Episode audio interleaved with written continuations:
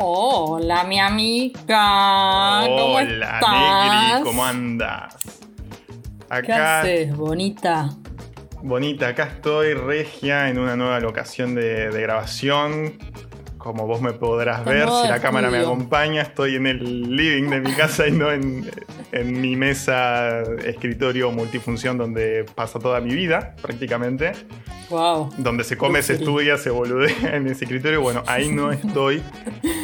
Este, y estoy Con en- la mesa del comedor se come, se, se cura y se educa. Exactamente, exactamente. Este, porque bueno, eh, viste que yo me había comprado una, una silla de escritorio como la gente. eh, mi espalda me lo Tu pedía. columna dijo Luis. Este, y, pero me dijo, hasta acá llegué, Negri. eh, y murió, está pero hecha pija en la base. O sea, sentarse No, en esa boludo, ¿qué silla es un samba. Pasó que bueno, bonito y barato todo al mismo tiempo no, no existe. Entonces compré lo barato y me salió cara la joda. ¿Pero qué se le rompió, boludo? ¿Viste la base de- del, del asiento donde vos se lo enchufás? Sí. Claro, el culo, donde se lo enchufás en, en el pistón. Bueno, Sí. el agujero, y, o sea, la base metálica esa y donde tiene el agujero, se partió. ¿Pero cómo puedo...? eso que es de No metal. entiendo cómo pasó eso. Vos sos una persona muy flaca, Sí. primero. Eh... No entiendo cómo pasó eso. No, yo tampoco. Es un misterio. ¿Dónde la compraste? Scratch. Al macho escracho. Ah. En Novogar. La gente de Novogar, eh, ¿viste comentarios sobre la silla? ¿Buscaste el modelo? Si es algo recurrente en ese modelo. No, no, no, no era ni recurrente el modelo, ni había muchos comentarios en la página. Era como, ¿Tenés alguna chance de acceder a un tipo de garantía, dado que tiene dos meses y no tiene ningún tipo de sentido que se haya roto así? Me tendría que fijar. Pero realmente me da mucha paja ponerme a llamar a garantía y todo esto. Y No bueno, puedo creer lo que te pasó. es tremendo. ¿Y te, se rompió mientras vos estabas sentadita? Y sí, de qué otra manera se va a romper. Mirándola, mirándola Ah, fijo. La miré muy fijo con mucha violencia y, y se rompió. Dijo, ay no, me miraste muy fuerte, como el perrito, el meme de los dos perros. Bueno, mi silla sería el perrito chiquito. Clave lo que estás diciendo. Em, ¿Y te caíste? ¿Te hiciste daño? No, por suerte no, por suerte no he caído. Este, pero bueno, ya este, no, no, no- es inusable, inutilizable. Así que tengo que volver a sentarme en las sillas de pino de mierda. La pones, si no las pones sobre tipo sobre un balde de pintura, aparte que sigue sana, ¿Cómo? ¿Cómo sería sobre eso? una banqueta Mascardi, ya que no la puedes conectar a las patas, digamos, toda la estructura de la silla, lo que es el asiento en sí mismo sigue sirviendo, Sí, sí, sí. solo que no se puede conectar a las patas. Claro, el tema sería la conexión entre, entre la, la pata, el pistón. Te compras una buena una buena banqueta Lumilagro y le pegas la y le pego el asiento con el respaldo. el asiento, exacto. Así que no sé qué voy a tener Bueno, que hacer. desgracias. No hay paz. No, no, no, no hay paz en esta casa. Nadie me ayuda con las cosas y viste para llevarme este, este fiasco. Pero bueno, nada, estoy acá este, también haciendo uso de eh, un chirimbolo que me compré para, para, para el trípode. Yo tenía un trípode para la cámara de foto, entonces como yo soy una, una profesora universitaria este, Julio Profe. de matemáticas, vos imaginate que yo estaba Muy que, yo- que son muy necesarias. Yo estaba renegando con escribir formulitas y ecuaciones con el Paint. ¿No? Y mostrar eso, compartir pantalla en el Oh, Paint y escribir así. vida de mierda. Aparte vos tenés una pizarra de profe ahí. Tengo una pizarra de profe colgada en la, en la pared, pero el tema marcadores estarían sin nafta. Entonces, Ah, ese es un tema muy... es un tema y la facultad no está abierta como para decir, Nunca andan bien esas cosas. un toque de tinta. Hay dos posibilidades. O no andan bien los que son fabricados específicamente para ese material de pizarra. O eh, vienen mal y no se borran del todo. Un tema muy frecuente en los colegios que tenían. En mi colegio había algunas aulas de laboratorio, ponele, que tenían esa pizarra. Y siempre el tema era, o había algo que quedó para siempre porque alguien un indeleble, o los cosas nunca andan. Siempre es una complejidad que volvamos a la tiza y la pizarra. Ay, no, pero me. me la, la... Y esto fue para un poco loca. Para un poco loca. no, me, me, me, da, un escalofrío el, ruido de la tiza y al tacto. Eso, ahí soy muy. ¿Sabes que me rompería mucho las pelotas a mí tener las manos sucias todo el tiempo? Sí, a mí también me rompe las pelotas. muy capillosita. El tema de tener las manos sucias con tiza todo el tiempo. Sí, no, e, es, es horrible. Así que lo que hice fue comprar un chirimbolo para ponerlo en este trípode y que yo en el trípode pueda calzar el teléfono. Entonces con el teléfono filmar un cuaderno, porque lápiz tengo, lápiz me tengo, eso es más fácil y más barato de conseguir que tinta para los marcadores para dibujar en la pizarrita como Julio Profe. Así que ahí ando escribiendo todas las ecuaciones, pim pum pam, ahí en el cuaderno se ve todo perfecto. Así que es un adminículo que abraza el celular conectado al trípode. Exactamente. Nunca mejor escrito. Así que ahí estamos. Teando, para no aflojar, dignísima. ¿Vos qué onda, Negri? De vuelta estás en. Tocando. Este, en la chepibe de, de Covidiades. Sí, estoy muy en esa, muy todo lo que es eh, cadete de gente con COVID. Y estoy, la verdad que a diferencia tuya, muy alejada de todo lo que es eh, TV. Hmm. Tuve épocas muy duras en mi vida en las que consumí una cantidad de televisión eh, ridícula, con delay, porque no me gusta ver cosas en vivo porque soy muy joven. Pero ponen intrusos, en los últimos tres años lo vi todos los días a la noche mientras cocinaba, lo que sea me veía las 3 horas de intrusos. Ahora no hago eso. De hecho, no me entero de casi nada si no es por vos. Lo único que me he, que he incorporado como hábito solo por el hecho de compartir, de tener un momento comunitario en esta soledad pandémica, es ver Masterchef. Ah, sí. Que pensé que no iba a poder ver todos los días algo, pero sí, todo se puede en esta vida. Sí, que digamos que tampoco lo ves todos los días, es como que te haces un día por medio. Sí, más o menos. Pero, Bueno. Pero cuando me pongo no puedo soltar.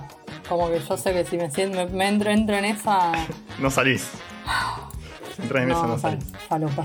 Así que sí, yo estuve viendo tele porque soy muy de, viste, mientras hago cosas o escucho radio, yo dejo la tele prendida por las dudas, este, como para ir pispeando a ver si pasa algo interesante. No vas a hacer cosa que haya una primicia. Exacto, como, como si hubo primicias esta semana. Mamita. Mamita, qué semana, Tete. Eh, el lunes, 19 de octubre, yo estaba ahí muy tranquilito, haciendo mis cositas, eh, preparando alguna que otra huevadina para la facultad y esas cosas. Y yo dejé de fondo el, el programa de Marina Calabromas, Confrontados. No va que me desayuno, va, me meriendo, mejor dicho, por el horario en el que sale el programa. Eh, primicia, último momento, Daniela Mühlberger, hermana de quien ya hemos hablado bastante, Rubén Mühlberger. Paradero desconocido, desaparecida la chabona. ¡Ah! ¡Ay, no, estoy! No estoy, me fui. Tremendo, tremendo, porque ella, una víctima de su hermano, siempre. Cuando, se, cuando explotó todo el tema, eh, clausura de Mühlberg, etcétera, ella muy buscada por los medios para hablar de que esta persona le ha cagado la vida, le ha cagado dinero. Le ha cagado todo. Todo, todo, todo. Así que este, miremos un cachito la tele, ¿eh? ¿Qué te parece? Vamos a ver este. Por favor, necesito. Vamos a ver confrontados del lunes. Ahora nos metemos en el escándalo del día.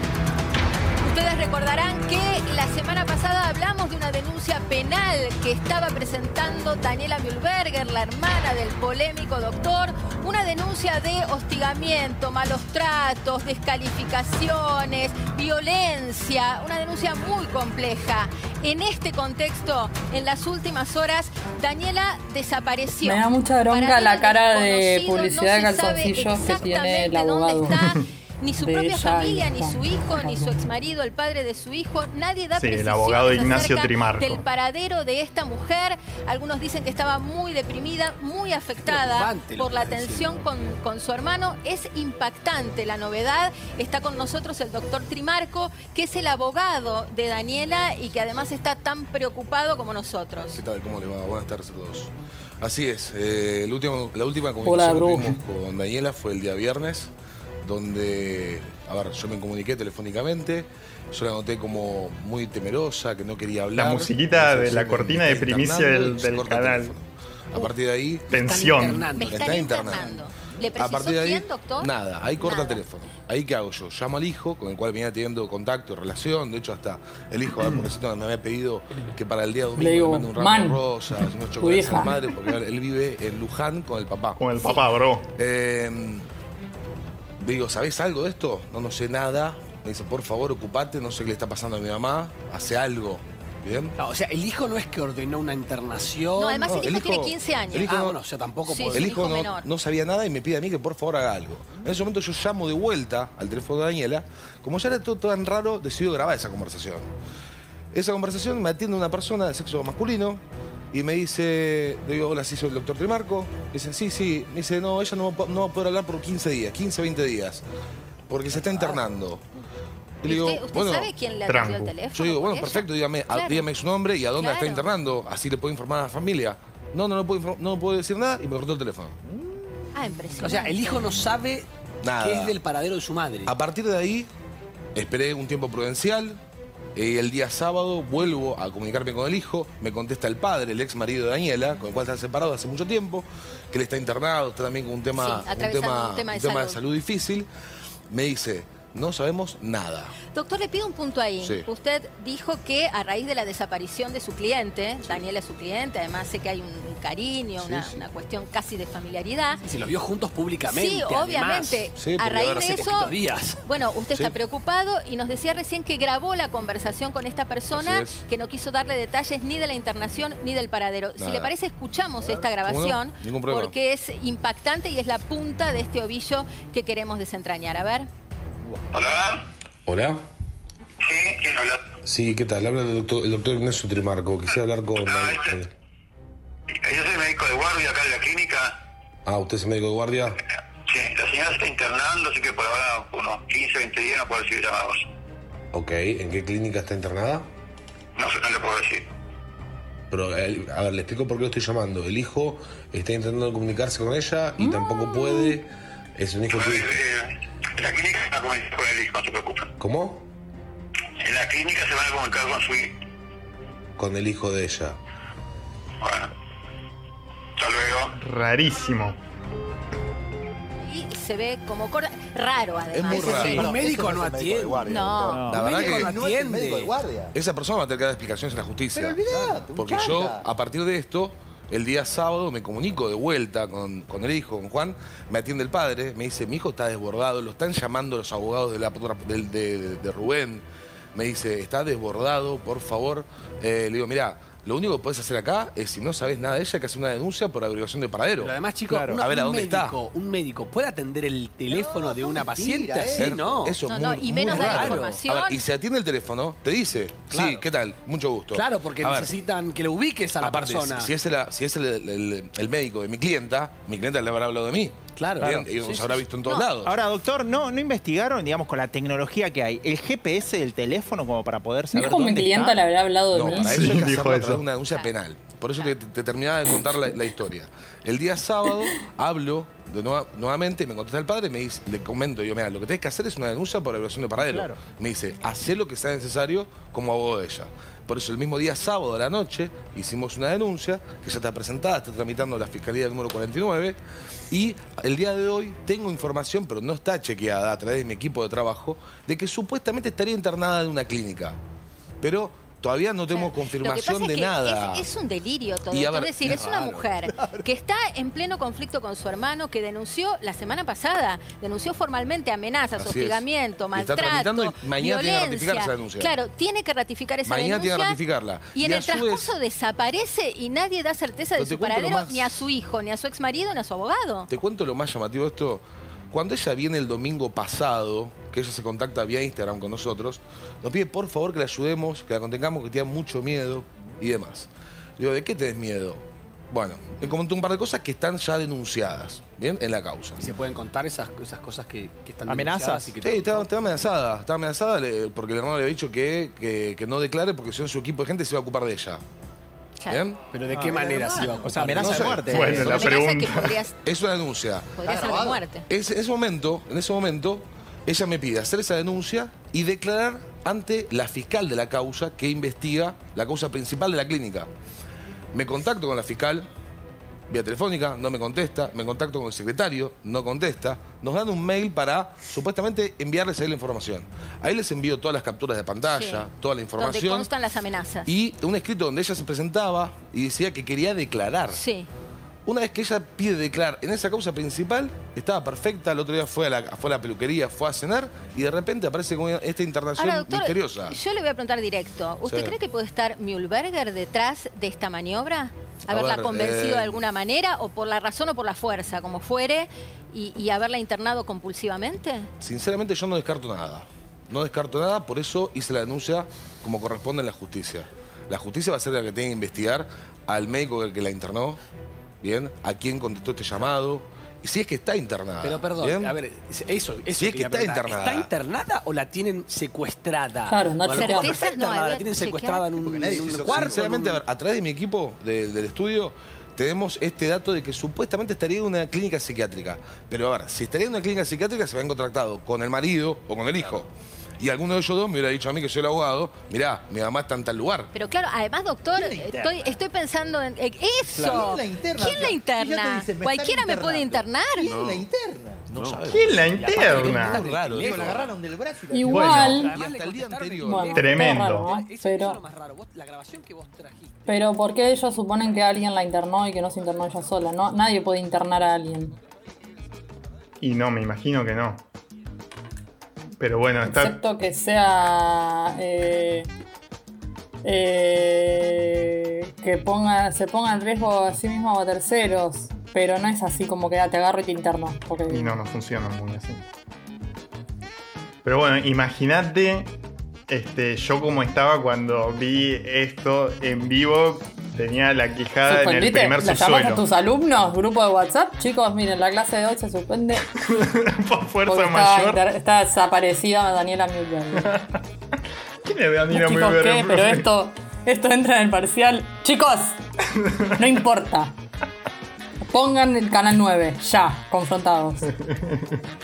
Bueno, vam- vamos a ver, este, no, tremendo, lo que contaban era, o sea, al día siguiente tenía que ratificar la chabona la, la, la denuncia y no aparecía por ningún lado, una locura. Una locura. Todo raro. Muy raro. Este, son muy buenas las, por no decir tristes, eh, las intervenciones de Carlos Monti en el, en el programa. Este, vamos a escuchar, vamos a escuchar cómo se refería a, a la clínica. Escuchá. Qué Pero voy a. Carlos Monti, que tiene una consulta para hacerle. Sí, ¿qué tal, doctor Trimarco? Yo lo estoy escuchando atentamente y como decía Marina, a mí lo que me está haciendo ruido es que la familia no sepa quién y por qué lo internaron, porque, a ver, estamos todos deduciendo en dónde está internada, si es una clínica común, si es una clínica psiquiatra, si es una clínica psiquiatra, tiene que Ay, haber Dios. habido un, este, Clínica un parte o una receta de un médico psiquiatra este, recomendando la internación, o sea, eh, ella está, ¿en qué, se- ¿en qué situación se encuentra? ¿Está en sus cabales? ¿No se puede comunicar? ¿La familia Bueno, no igual puede Carlos un poco más de no noción de cómo funciona la vida con- que el resto. Sí. Queridos. Es una Sí, eso dice, decir. Tiene que haber una orden de un psiquiatra eh, para ir a una clínica psiquiatra. tiene que haber una orden de un, de un médico psiquiátrica para ir una- para que internen en una clínica psiquiatra. Ay, tal cual. Después hicieron este, un punto eh, que es importantísimo. Importantísimo, mira, una cosa muy, Clave en la causa. Pero clave en la causa. Y después nos encontramos con esta situación. Otra cosa muy importante. Ella tenía un gato en su casa. Sí. ¿Bien? Es un gato que, de hecho, al personal de mi equipo, este, de hecho, lo, lo vio y demás. Y si la internaron o no está, también qué pasó con la, la mascota, si nadie puede entrar a la casa. O sea, hay un montón de cosas raras. si, Claro, la internaron- fue- si ella la internaron y ella dio autorización que la internen, avisa a tal persona que él vaya a buscar a su Claro. mascota. Sí, claro. Que- Claro. Che, mirá, me Claro. está internando y Pero te llamo fue hasta mi la amigo, puerta de la casa. Pasá a buscar a mi, a mi mascota que no va a dejar que se Claro, muera de hambre. claro. Ahí Usted adentro. dice, no es algo que ella hubiera tenido Algo- previsto ni, ni Bueno, que eso, hubiera planeado. yo la ¿Alguien verdad, y de nadie en si el correr de la estaba semana amplió la noticia de si el Michi está bien. Yo quiero saber si el Michi está ¿Dónde bien. está el gato de Daniela Mühlberger? Pero igual ellos también es un dato muy débil porque mm, eh, como suponiendo que ella estaba en condiciones también de ponerse a pensar en el gato. Que está bien, sos responsable de una mascota. Pero quizás ella dijo, yo me interno, no doy más, basta de esto. Y dijo el gato, bueno, se vaya a la mierda. Igual no estamos en condiciones de afirmar que alguien haya entrado a su casa. Digamos, ella puede estar muerta en su casa hace una semana. Al principio ¿Por manejaban o sea, al principio del programa manejaban todas las hipótesis, incluso esa. Incluso esa, pero más ese, ese tema de fijarse dentro de la casa de ella sí está. Este, Nosotros como gente sola sabemos muy bien que es algo muy, digamos, que es un riesgo con el que convivimos día a día, que es eh, morir y que nadie se entere por muchos días. Sí, sí, sí, hasta que el olor de la descomposición alerte Claro. al vecino de enfrente. Sí, sí, total. Pero no, este, está viva porque más hacia el final del programa, Tartu tira un dato. Tartu tira un dato Tartu. este, y prestale atención al, al reloj de- del programa. Porque hay, hay un quiebre en esta edición de- del programa. Porque Tartu tira un dato, pasa todo el programa con otras notas de mierda que después vamos a, a ver un poquito. Eh, y sobre el final, justo cerrando el programa, Marina dice: Confirmado, Daniela está en bla bla bla. Así que A ver. escuchemos. Bien. Acá me dicen, ¿puede ser este? ¿Chequearon la clínica Abril, doctor? No. Yo te diría que llamen. ¿eh? Ah, tenés un dato. ¿Tiene un dato usted? A ver, eh, no quiero hacer No, aseveraciones. no, no, pero pero que nueva información usted, pero estamos tratando de chequear con nuestra con nuestro equipo de trabajo para no Al dar final, una- chicos, lo, una- lo develó Tartu antes que una- los Una abogados. certeza de algo que Claro, no sabemos. claro. Y porque si se estaría efectivamente en alguna de esas clínicas, eh, tendrían que haber solicitado Estuviera, a su hijo y a su doctor. exmarido. Claro, es una situación confusa, ¿no? Me está pasando el dato de la clínica Abril, pero la situación confusa, vos dijiste que estaba depresiva. Puede ser que haya tomado un cóctel de pastillas, ¿entendés? no con intenciones suicidas, ¿entendés? A veces mezclan, ta, ta, ta, ta, Sí. toman, toman de más, ¿entendés? Puede haber pasado y alguien la acompaña ahí y la ingresan. El gato, la Lo que pasa es que en el terreno A ver, las todo eso. hipótesis, Claro, ¿no? es una Es una hipótesis. es una Están los hipótesis. dos. muy. Claro. Es muy amplio, pero es raro que una Pero ella- persona digo, ella consumía clonazepam. ¿qué- qué- que ella me haya referido a mí no. Ah, ok. No, que ella me haya referido a mí no, no. El gato la Doctor, llevó yo en le un quiero canil. agradecer La, presencia, la verdad que es eh, impensado que una persona Les agradezco a ustedes desaparezca. Y, y apenas tengamos novedades, se las vamos Por a hacer supuesto, saber. por porque supuesto. Es, es muy importante y más que una persona que está pidiendo declarar una causa tan importante. Ella nos contó muchísimas cosas nosotros. Nosotros tenemos registro de todo eso por resguardo, que son muy delicadas de la causa principal. Entiendo, entiendo a dónde va. Usted dice que tiene mucha información y que hay gente que no está interesada en que salga a la luz esa información Tiene- que ella tiene. tiene muchísima Por información. eso, por eso es un tema tan complicado, tan engorroso Marina. y un misterio. Por ahora un misterio sin resolver. Gracias, doctor gracias Trimarco, por haber venido. Confirmado, apareció Bueno, en la el salto de clínica. Abril, como sugirió Augusto, la hermana de Rubén Mühlberger, Daniela. Así que esto está confirmado. Habrá que ver ahora quién, por qué, Durísimo. Bueno, al final, abogados, familia, toda una gente eh, y lo, lo único que hacía falta para que se resuelva este misterio era que el señor vaya a la tele y que alguien de la clínica Ariel le mande un mensaje a Tartu y le diga, che, la mina está acá. Exactamente. Sí, o sea, sí. cuántos recursos se han desperdiciado en la búsqueda de una persona que cuando lo podía resolver el señor eh, Tartufoli, Augusto Tartufoli. Augusto Tartufoli. Bueno, esto es lo que me da a pensar que, que el abogado lo, sabía desde el minuto uno y fue todo un poco para la espectacularización de, de los eventos.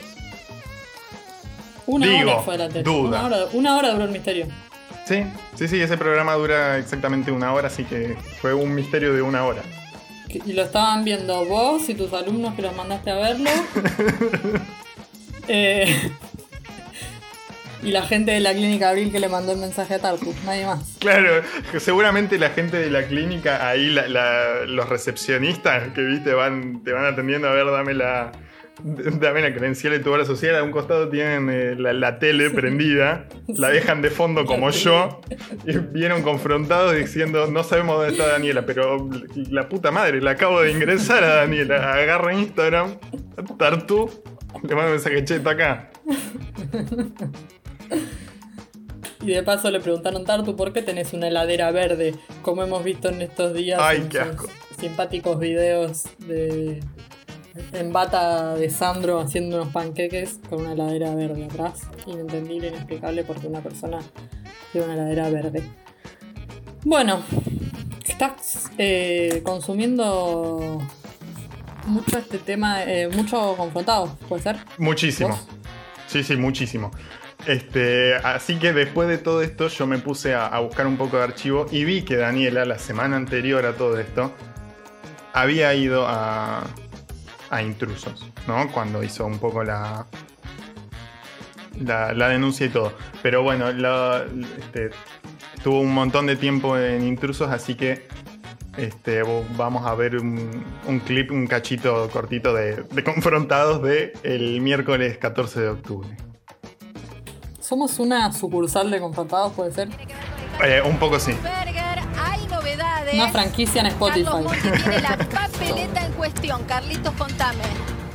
Si el 9 quiere poner plata acá, todo. yo. Se volvió a pudrir todo. Yo como tranqui, hace un la- la tiempo, acepto. porque salió a hablar Elsa Daniela Mühlberger. ¿Quién es?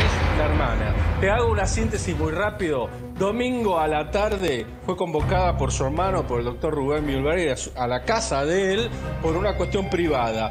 Durante la charla, ella le reclamó el pago desde el mes de marzo hasta el presente, el pago de su sueldo. Ella trabajaba en la este, clínica. Clínica que por otra parte no ha sido habilitada. Mühlberger, eh, Mühlberger está por habilitar un consultorio en la calle Arenales al 1600. Sigo.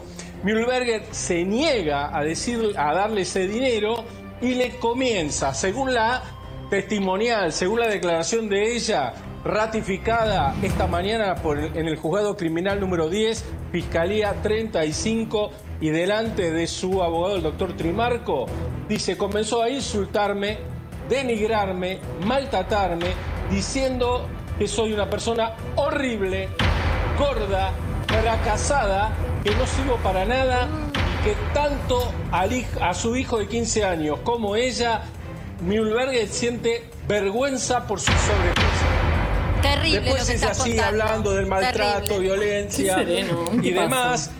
Dice que eh, ya fuera de sí, Mühlberger le habría dicho, le habría amenazado que si hablaba mal de él, lo iba a conocer, que le iba, este, se iba a ocupar de ella.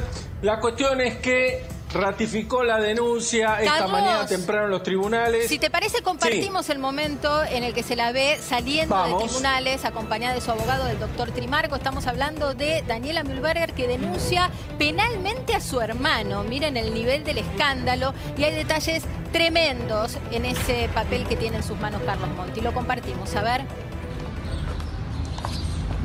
Daniela, discúlpame, ¿qué viniste a presentar? ¿Qué viniste a hacer?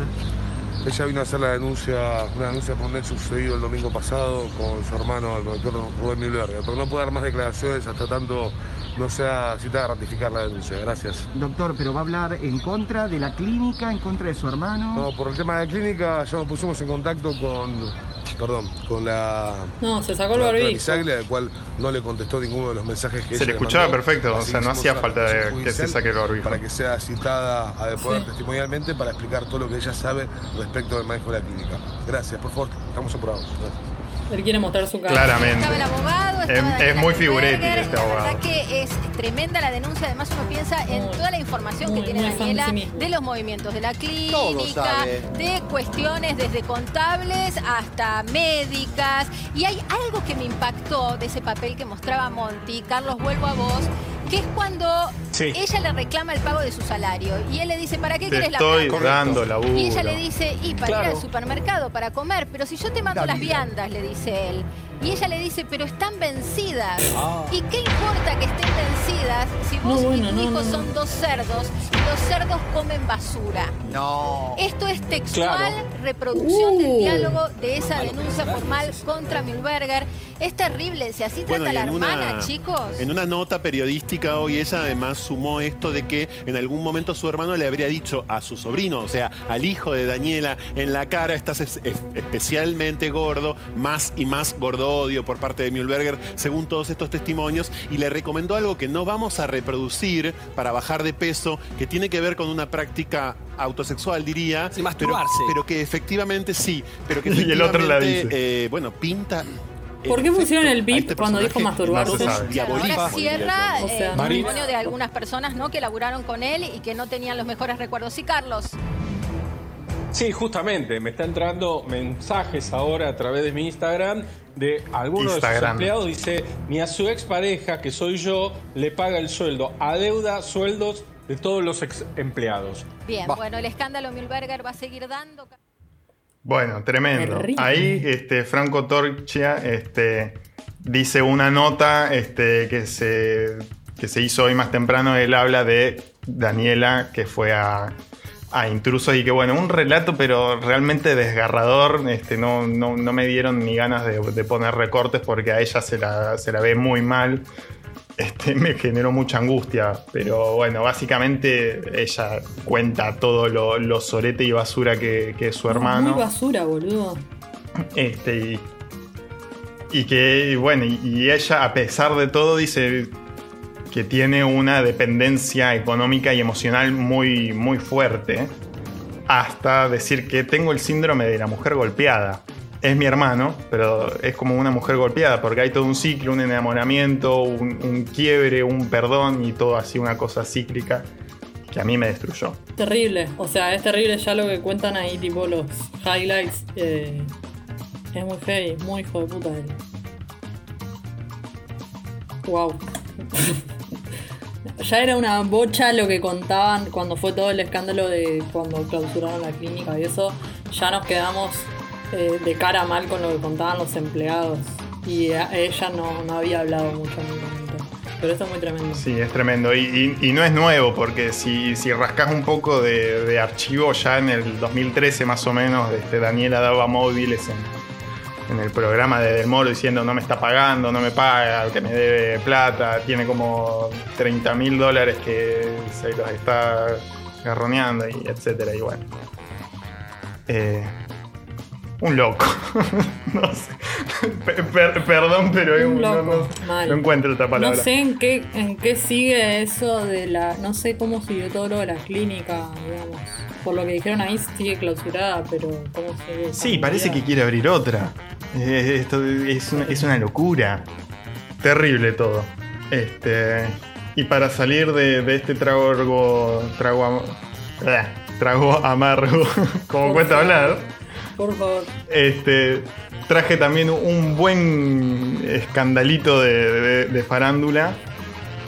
Este, esta vez entre Mónica Fierro y Sol Pérez. Lindo. Lindo escandalito. Todo esto surgió de este, la temporada pasada de verano en Mar del Plata, que ellas dos estaban en una obra de, de Carmen Barbieri, Ajá. Que se llamaba eh, 20 millones, que fue en esa obra en la que se, se la bautizó a Mónica Farro como Mónica Fierro, Sí. porque la verdad ese arma de utilería, esa pistola, te la hace parecer que es un chumbo bien pesado, un Ay, buen aparte fierro. le queda muy bien a ella. Le queda espléndido. Eh, Noé Custodio tiene en su Instagram este, historias destacadas de, de esta hora, así que vayan a verla. Muy lindo. Así que, este, bueno, parece ser que este, hay juicio. Doble juicio. Juicio entre ellas. Doble juicio, ¿Pero qué sin mediación de por medio. Bueno, es que se habían peleado este, una cuestión así de, de camarines que en medio nunca se supo exactamente qué pasó, pero que Sol Pérez había en ese momento salido en todos los móviles a decir, eh, me dijo esto, me quiso pegar, que bla, bla, bla, que bla, bla, bla.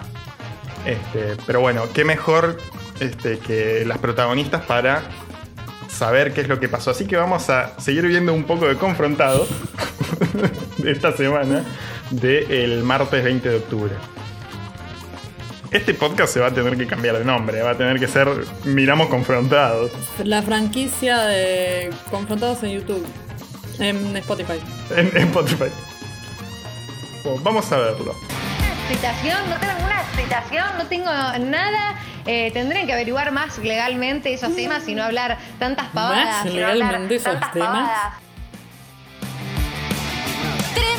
Escándalo. Ayer estaba indignada Sol Pérez. La guerra con la señora Mónica Farro no tiene fin.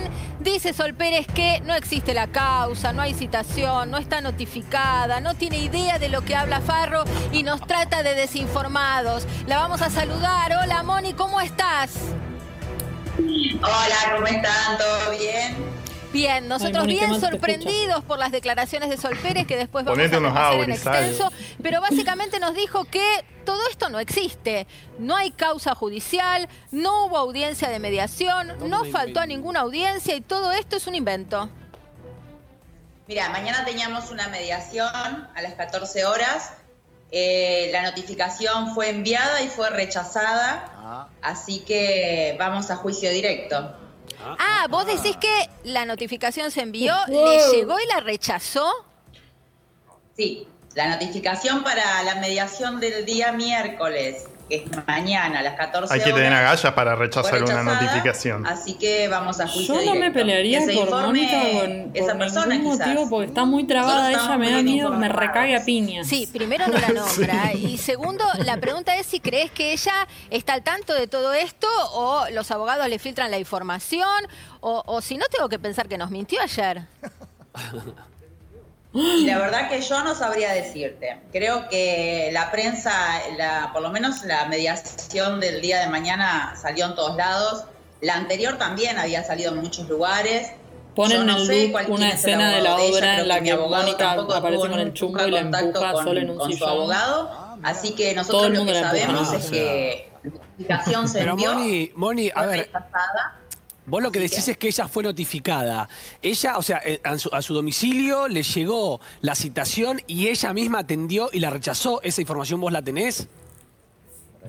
No te puedo decir que ella misma atendió y la rechazó, pero sí llegó a Ignacio Trimarco la notificación rechazada. Cuando la rechazan es porque la reciben. O sea, Ah. Ignacio Claro, Trimarco, el mismo abogado, ahora es abogado de, de Mónica Farro en, este, notificación vino rechazada. esta pelea. ¿Cómo le gusta? Fue notificada, la que recibió esta notificación. Y voy a Carlos Monti porque tiene los papeles, nos mandó a informarnos, Sol. Entonces Carlos tiene toda la documentación. Contame, Carlos, y Son todo después mundo de que aparte hable el Carlos, repasamos los dichos de. Sol Pérez que estaba en llamas ayer. Decime. Sí, realmente. Sí, a ver, Sol Pérez evidentemente no está bien informada, porque primero, esta, yo tengo acá la primera carta de documento que es justamente para la primera mediación. Está correctamente enviada, Carta está establecida la mediación entre. Mónica Farro y la señorita eh, Sol Pérez. En realidad se llama Sol, María Sol Pérez, ese es su Sí, nombre. está bien. Después, Datos ¿Querés- reveladores, ¿eh? Bueno, acá Wow. Monty. Esta es la notificación electrónica Hashtag periodismo. del juzgado de, de Mar del Plata, provincia de Buenos Aires, juzgado en lo correccional número 2, Mar del Plata, Farro Mónica, Pérez, María Sol, calumnias e injurias. Esta es la cédula que llega al abogado de Mónica Farro, pero es que la que le debe haber llegado también a Sol Pérez, con lo cual Sol Pérez no sé qué nos manda a nosotros a informarnos, cuando en realidad yo voy a repetir lo que dicen los Se la tomó abogados. muy personal. Lo que está en el expediente es lo que vale. Y estos papeles están en el expediente. bien. Quizás Haceme Sol un punto ahí. Esto no Haceme lo un punto sepa. ahí. Carlos está en llamas porque nos trató de desinformar, está enojadísimo, Carlos. lo toma como personal. Quiero hablar On con. Mónica Seguro, del juicio, obvio. de lo que se viene y además de qué es lo que pasó en esos camarines que nos lleva a este punto. Pero antes repasamos la furia de Sol Pérez. A ver. dar vueltas con un Esto tema de ahora que pasó no ayer tengo, chicos, en el mismo programa donde no dijeron todo lo de. Dian- Daniela Eh, Tendré que averiguar más legalmente esos temas y no hablar tantas pavadas. Lo que pasa es que yo ya ni me meto a contestar. Ese es el, el asunto. No, no me interesa. Imagínense que yo desde noviembre pedí por contrato que si alguien peleaba dentro de la obra, lo que sea, Sí. eh, se me dé permiso a irme y a retirarme porque no me gusta estar en este tipo Claro. de espectáculos. No me hace bien. Creo que la vida tiene que pasar por otro lado.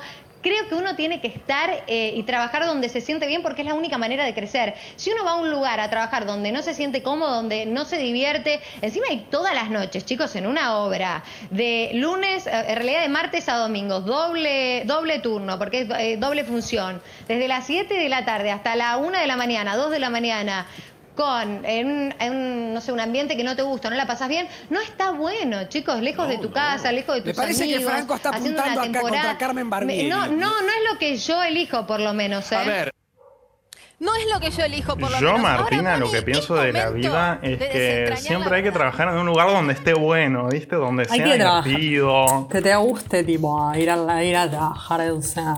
Yo lo que creo es que, tipo, no seas, no sé, no seas cartonero, boludo. Si, si podés tener un laburo que esté re bueno, tipo. eh, no entiendo por qué la gente trabaja de cosas que no le gustan, man. O sea, cuando trabajas de lo que te gusta, es como si no tuvieras que trabajar ni un día en la vida. Trabaja lo que te gusta y no trabajarás nunca en tu vida, o sea. eh, bueno. Bueno, vamos a eh, hacer un, un repasito que lo dijeron este, en este mismo programa de qué es lo que había dicho este, Sol Pérez, que Mónica Farro en todo momento siempre hace referencia a la otra persona, esta persona, ¿viste? No, no, no la menciona nunca chusma. porque, ¿viste? Yo lo que estoy sintiendo es que están todos hablando de un conflicto y el conflicto del conflicto, pero yo no entiendo qué es lo que pasó ahí. Sí, nadie entiende cuál fue el conflicto. Vamos a escuchar Más que qué el decía. video en loop de cómo todo el mundo empuja a Sol Pérez en un sillón. que eso denota cierta parcialidad de parte de la producción de Confrontados. No, ¿por qué decís eso? Mira, escuchemos qué decía Sol Pérez en aquel momento. Moni, vos haces referencia a unos dichos públicos de Sol, que son los que figuran en la demanda concretamente. Quizá mucha gente se los perdió, quizá quedaron como perdidos, entre tanto te digo, le digo, me dije. Queremos repasar esto, porque me parece que pone en blanco sobre negro aquello que la lleva hoy a tribunales, porque mediación no va a haber. Así que tenemos, tenemos el archivo, a ver. En esa conversación Sí, se dijo de todo. Ella llegó a decirme sí. que yo me acostaba con el productor. con Marín. ¡Ay, sí! Yo le dije, ¡Ay, yo ay, de ay! ninguna manera me fichas. con el productor. Productora Ya- saben todo lo que me tuve que bancar. Si yo me acostara con el productor, no estaría ella trabajando acá. Ella Me dijo un montón de Cierto, cosas cierto. también. Se levantó para pegarme, yo puse las manos atrás y le dije, pégame, pégame. Yo dije, si me pega, la tienen que echar. Cuando me voy, ella dice, agradezcan que ustedes cobran un sueldo por las pijas que yo chupo. Sí, faltó, faltó quizá el pip ahí. Faltó la Claro, censura. está sacado No, del no, Instagram, me acordé de disculpas, todo, me acordé de debió- todo. Debió no salir el audio. Pero bueno, por otro lado, me parece que habla de la contundencia de lo que está denunciando Ahí tenían que Moni, poner el ¿no? pip, es, chicos. es esto, Mónica, lo que te lleva a hacer la denuncia. De todas formas, con quien se acueste esta persona, a mí no me interesa. Nunca se lo dije yo, capaz que lo escuchó desde otro lugar, pero nunca fui yo la que le dije eso. Eh, así que no, no hay nada de lo que diga que haya pruebas. Lo que pasó en Camarín, que fue horrible, que si yo tuviera las pruebas, se tendría que ir del país Uh. esa persona. Y yo no, no le puedo reclamar eso. Es imposible porque es yo te dije, vos me dijiste, ella dijo, pero las pruebas son estas, y yo voy contra esto. Yo no necesito chuparle nada a nadie para trabajar, no es lo que hice, no es lo que hago y no es lo que necesito Ahora, hacer. Yo perdón. siempre tuve trabajo, no, no, no me contratan por ser una succionadora serial. ¿Se entiende? Uh, Sí, igual es raro dirimir una discusión en. Siempre la empeoran, por no, por no decir lo que tiene que decir y, po- y poner tipo sinónimo, siempre queda peor. Mi- primero, quiero decir que me cayeron todas las fichas, me acordé de todo. Segundo, me da mucho miedo decirle, poner las manos atrás y decirle pegame a Mónica Farro porque me puede destruir todos los huesos Me en voltea. un instante. Y segundo, muy lindo el momento en el que cuando Sol está diciendo lo que dijo Mónica, ella pone cara de estoica solemne, como si no estuviesen escuchando lo que están escuchando. Sí, ¿viste? sí, muy sí, incómodo ese momento. Y un poco se la ve ahí en el móvil a Mónica como regodeándose de todo esto Sí. que está pasando. Un, un poco cara de, de placer tiene. Sí, sí. Fuertísimo esto. Fuertísimo. Bueno, vamos a, a seguir este, escuchando cómo se desenvuelve todo esto. Ahora, Moni. Moni, nadie duda de, de tus años de laburo, de tu trayectoria. La pregunta que me hago es, ¿por qué nos enteramos recién hoy, habiendo pasado 10 meses prácticamente o 9 de aquello? ¿Por Lo qué recién hoy queda claro qué es lo que te dijo Sol Pérez y cuáles fueron esas agresiones a las que te referiste desde el día 1?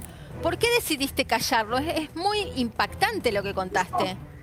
Mira, en realidad yo esto ya lo dije alguna vez. Lo que pasa que en el en la locura de la temporada y cuando hacen notas para todos lados y cuando esta persona tenía un micrófono diario todos los días en un programa Diario de todos los televisión, días. ella hablaba y decía lo que quería. Cuando yo me sentaba en un programa de Ah, televisión, el teléfono ella. me sonaba para que no hablara, que me callara, que no hablara, me, me tenían como muy condicionada. ¿Vos sentís que De la producción la protegía a ella, a ella la dejaba hablar y a vos Y te callaban, te censuraban? Mira, la producción creo que no nos, no nos quería dejar hablar a ninguna de las dos. De hecho, en el contrato decía, y el contrato dice, que todo lo que pasara en camarines no se podía sacar a la luz. Y la persona que sacó a la luz todo esto fue esa persona, no fui yo. Yo respondí hacia ciertos ataques porque creo que está bueno responder. Pero yo en realidad lo dije alguna vez, dije que ella se metió con mi familia, o sea, y tampoco, y si, y si hubiera sido, yo estoy en un punto de mi vida, tengo 44 años, no me puedo poner a pelear por un vestido, porque no me interesa. o Por sea, eso me nunca me cerró, Moni. Por eso no me cerraba el tema de si el vestido brillaba o no brillaba, si tenés luz propia, no tenés luz. Una data, ¿eh? pavada. Ah. Tiene más información. Voy, voy a Carlos Monti, que te quiere hacer una consulta mientras Pampito relee la información. Dale. Sí, concretamente llegó el momento que explique Mónica cuándo y por qué se produce el episodio entre ella, la discusión entre ella y Sol Pérez. Para no dar más vueltas con este asunto, es que el vestido, que no el vestido, ¿cuál fue realmente el episodio que produjo la violenta discusión en el caso de haberla habido? Porque evidentemente, según Sol Pérez no hubo nada, según vos sí. ¿Cuál fue el episodio? Me gustaría que lo aclararas porque si no estamos todos afuera de esta historia, Mónica. ¿Cuándo empezó todo esto? ¿Cómo empezó? Es la pregunta. Sí. Sí, ¿por Mira, qué se realidad, produce la, la, la pelea? Sí, no es tan difícil. Teníamos unas funciones maravillosas, divinas, espectaculares, donde había mucha armonía. De un día para el otro esta persona me empezó a no mirar en el escenario, no me saludaba, no trataba de no mirarme ni siquiera cuando tenía que interactuar conmigo. Pasaron unos días, yo le golpeé el camarín y le pregunté si le pasaba algo y ahí empezó, pero una catarata de insultos, de locura, de que yo te di, dije que no te contraten, que esto, que yo no te quería acá, yo no quería que viniera. ¿Viste? Decís, pero. Y, y bueno, y empezó así. Pero de la nada, Mónica. Algo pasó, chicos, nos están dejando afuera. No, y, y, bueno, y surgió lo del tema de un vestido. Entonces sí. Estoy un poco con Tartu ahí. A ver, una vez eh, recuerdo que nosotros para el final no teníamos vestuario final para saludar. Yo saludaba con la ropa que me están viendo ahí en las imágenes porque tampoco me interesaba cambiarme o tener tiempo o locura para cambiarme tan rápido. Eh, ella quería saludar con un vestido plateado y tenía dos, entonces me prestó un vestido plateado a mí, el cual yo me probé y me quedaba muy grande.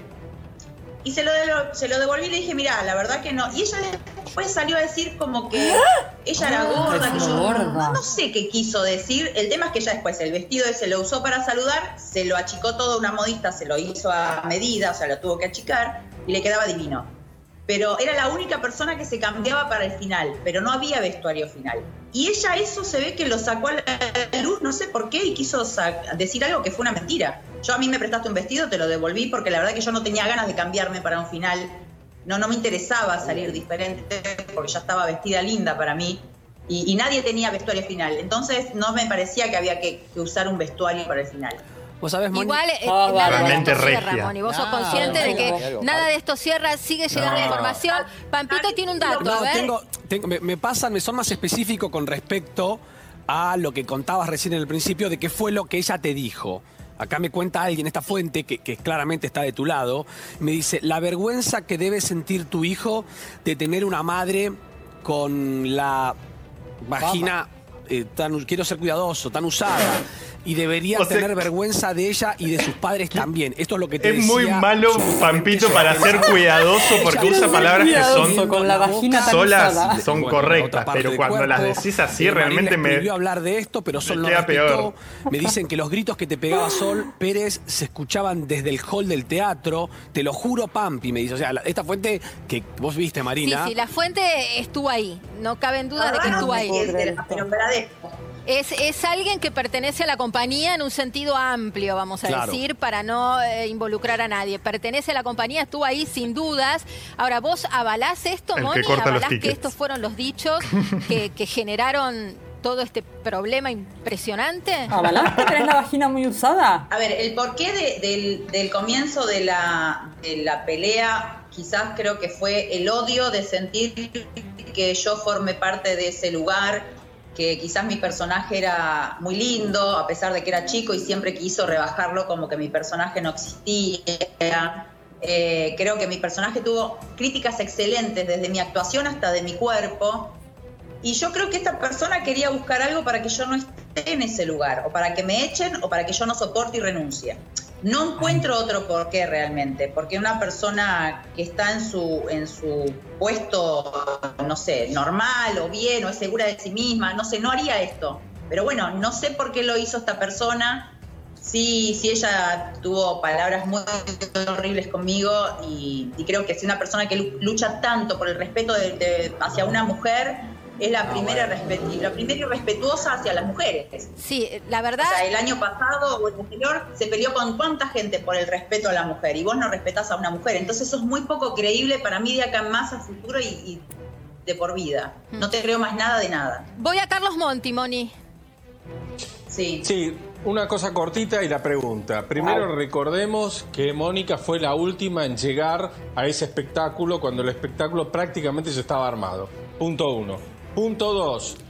¿Qué rol tuvo en esta historia la señora Carmen Barbieri? Guau, le dijo. Mira. Carmen en realidad trataba de, de frenar todo, nunca estuvo de un lado o del otro, siempre trató de, de apañar eh, con tranquilidad, pero obviamente sí, en- a mí en lo personal después me dijo que fue horrible, horrible, horrible las cosas que esta mujer me dijo y que ella agradece que yo no haya no le, no me- le haya querido pegar, que ella pensó que en algún momento quizás de tanta cosa que me decían, mi reacción podía haber sido ir a pegarle y que ella agradece y está feliz que yo en ese momento respiré, me di vuelta y me corrí hacia un lado. Ahora, es impresionante, quiero hacer un punto acá, me dale. quiero detener. Estás diciendo que Carmen no solamente Tremende. se solidarizó con lo que estaba Bueno, viviendo, Carmen, muy poco, la sino que verdad. te La agradeció verdad, muy baja. Bueno, quiero decir que me encantaría ver detrás de cámara el momento en el que. O sea, cómo se ven cagar de risa cuando lo desponchan a Pampito después de decir, eh, quiero ser respetuoso, que tenés la, la vagina usada. Tipo, se deben estallar. Debe ser muy difícil mantener Sí, no, yo me imagino a la gente ahí en el eso. control de, de cámaras y todo mirando ahí con el sonido, escuchando eso. Sí, no, sí, sí. Descostillado, bueno. Eso es algo que hay- es, es muy de pampitos, querer usar las palabras correctas y queda, queda peor, queda peor. Bueno, este, no podemos dejar afuera de todo esto la, la palabra de, de- de Carmen Barbieri. Que Obviamente. es la, la madama, la que regentea a mucha gente. No, no, no, yo no me hago cargo de lo que acabas de decir. La cabeza de Bueno, compañía, la- por favor, un poco la de respeto. jefa, la, la cabeza de compañía. La team leader de 20 millones. Una hora eh, se pasó muy desapersa, ¿no? Sí, sí, sí, es como que no, no tuvo mucha participación en todo esto y bueno, ella ahora va a explicar por qué este, no, no tuvo tanta, tanta participación. Vamos a ver lo que dijo la señora, la institución Carmen Barbieri en el móvil con Marina Calabró y los confrontados. Ahí estaba Mónica, Carmen. ¿Esto fue así? ¿Fue esto lo que le dijiste? Eh, Exactamente contó todo. Pero yo te voy a contar un poquitito, voy a hacerlo rápido, cómo empezó la historia. Yo Sí. estaba en mi camarín, que mi camarín es, ni bien bajás para entrar a los camarines, está mi camarín, es, es mi casa. El Teatro Atlas, gracias a Rottenberg, que siempre me dice es tu casa. Bajás y está mi camarín. Yo estaba en mi camarín, con puerta cerrada, y escuchaba unos gritos terribles. Salgo del camarín y veo que en la mitad del pasillo, donde estaban los camarines de las chicas, de Solcito y de, y de Moni, a las cuales quiero mucho. Una la quiero por más viejo, más tiempo, a Farro, y la otra... Una la quiero más, casi. Las dos las quiero mucho. Vi que se estaban peleando de una manera horrible porque los gritos no se entendían lo que decían. Las agarro y me las llevo a mi camarín. Porque pensé que entre las tres mujeres, yo como mediadora, para que pararan, pero no, no había forma, no había forma, especialmente eh, Sol estaba muy enojada, Solcito muy enojada. Era la que más gritaba, Sol. Y lo- no sé si era la que más gritaba. Eh, eh, cuando uno se di- discute, mm, después también Mónica levantó el tono, pero estaba enojada, muy enojada Sol. Yo no entendía muy bien la historia de qué venía. Parece ser que la cosa venía de antes, este, de- desde los ensayos que a mí no me lo habían dicho.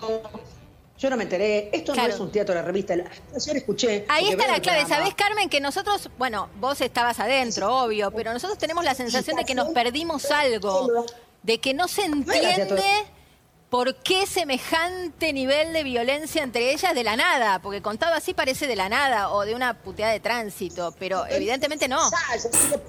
Puteada Yo no sé si. Mónica te lo contó. Ah, Eso está bueno. Eh, Yo muy bien no sé, porque no soy protagonista en la historia. Estuve, sí. Si me llaman a declarar, contaré. Fue- todo pasó después en mi camarín. La tratamos de calmar a las dos, tratamos de calmar. Imposible era, pero sí que le- la, la felicité a Mónica porque dije, mira, yo en tu lugar no sé qué hubiese hecho. Porque cuando se meten con mi familia, especialmente con mi hijo, o con mi madre o mi padre, yo soy. Bueno, se está posicionando claramente del lado de Mónica. Soy de saltar. Sí, sí. Y Mónica Yo la verdad que también estoy de ese lado. Ah, entonces en le das la razón a Mónica, Carmen, de que las barbaridades que dijo, que dijo Sol son, son así. Como que le dijo, tu hijo debe estar avergonzado de tener una madre tan peuteo como vos, o, o con la vagina usada, no sé, todas esas barbaridades Sí. que. Basta, dijo Pampito, Mónica no lo digas más. las contó Farro, las contó Eso Farro. lo certificás.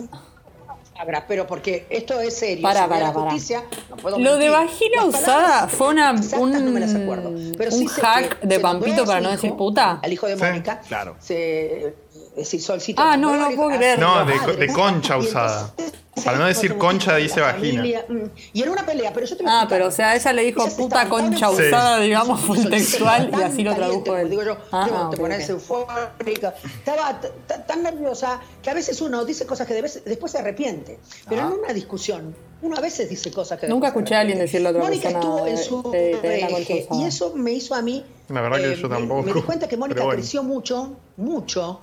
Porque yo recuerdo, Muy en temporada que hemos trabajado, es brava Mónica. Encima Mónica, entre pero no de mujeres, pegar, de contestar. Sin embargo, Mónica nunca Se ha perdido la elegancia. no la insultó ni se metió con la familia. No reaccionó. Claro. Eso Claro. tengo- Claro, claro. ¿Y, y vos realmente Cambio, pensaste que eso iba a terminar mal? ¿Que iba a terminar a las piñas? Bueno, no sé si decir a Y le las faltó piñas. nada, pero- dijo Mónica, Pero ¿eh? con violencia física. Pero tenía miedo que se agarraran. Entonces, Claro. ¿qué No sé pasó? si Había de un decirle lado- a las piñas porque son mujeres, Parodi, había gente en el camarín porque fue entrando gente. No estaba yo sola con las dos. Primero sí, después fue entrando gente que ahora no, no recuerdo. Sé que estaba Jorge Parodi y lo veo que, que- que agarra sol y, y yo la trataba de convencer. El hijo de Marín, me dijeron. Cuando se para. Yo decía, "Carga, todo en mi camarín. Y yo digo, Dios mío, ¿viste? Porque fue una guerra. eh, eh, y después Mónica se desmaya. Ah. Hubo que terminar como se podía la primera función, la segunda la hizo. Ah, completo. Después Sol noche. al otro día continuó la historia, porque Sol se descompone y yo tuve que salir con mi director, con Sebastián Al- Almada, a decir que, que había una persona en el elenco que estaba descompuesta y no se podía hacer la función porque es una comedia. Todos tienen, son Qué todos bárbaro. protagónicos. Un escándalo. Sí, Y sabe- tuvimos que No levantar. están comiendo. Sí, sabes, Eh, en instantes, en minutos nada más, vamos a ver el momento, que es, es tremendo y, y es un momento además inédito, porque esto no salió al aire, nunca Así se que, dio. No sé si vos sabés, bueno, va- vamos a, a- a ver ese momento que cuenta ahí este, Carmen, que fue que tuvieron que este, lo salir. tenemos, lo tenemos O sea, ya habían dado sala en el teatro y tuvieron y tuvo ella que salir a decir, eh, chiquis, no, no se hace esta obra. Vamos a verlo.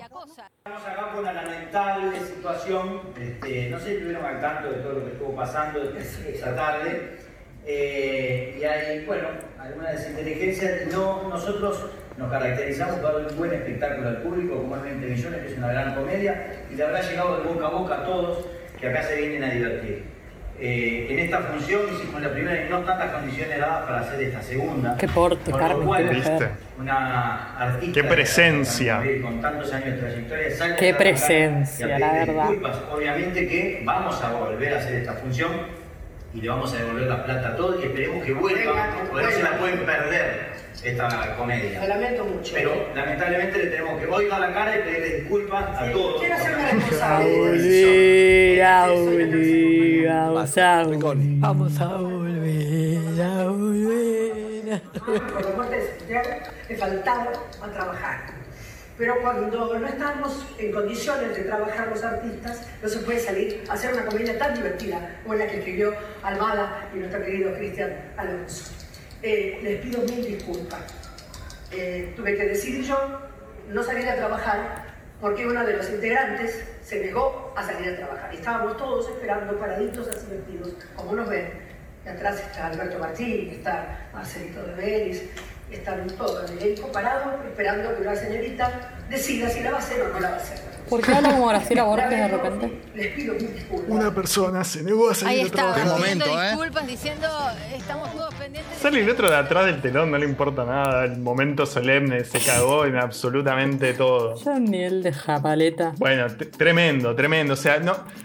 En esa temporada no le pudo haber pasado más cosas a Carmen. Por favor, déjenla en paz. Un respeto a la Chicos, cuiden trayectoria. a Carmen, por favor. O sea, eh, no lo puse, no lo, no lo vimos acá, pero también en esa entrevista cuenta este Carmen. Viste cuando eh, Marina le pregunta, hay una parte de la historia que nos estamos perdiendo.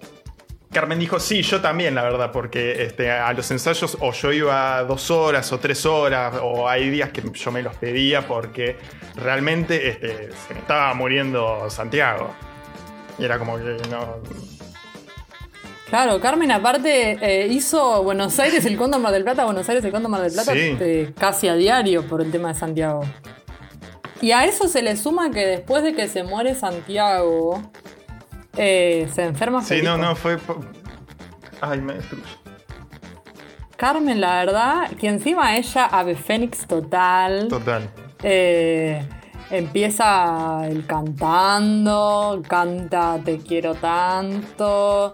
Sigue ella, eh, Leona total. Sí, Leo- Carmen, te Leona. Guerrera y como buena Leona Guerrera, Carmencita ahora está chongueando, ¿eh?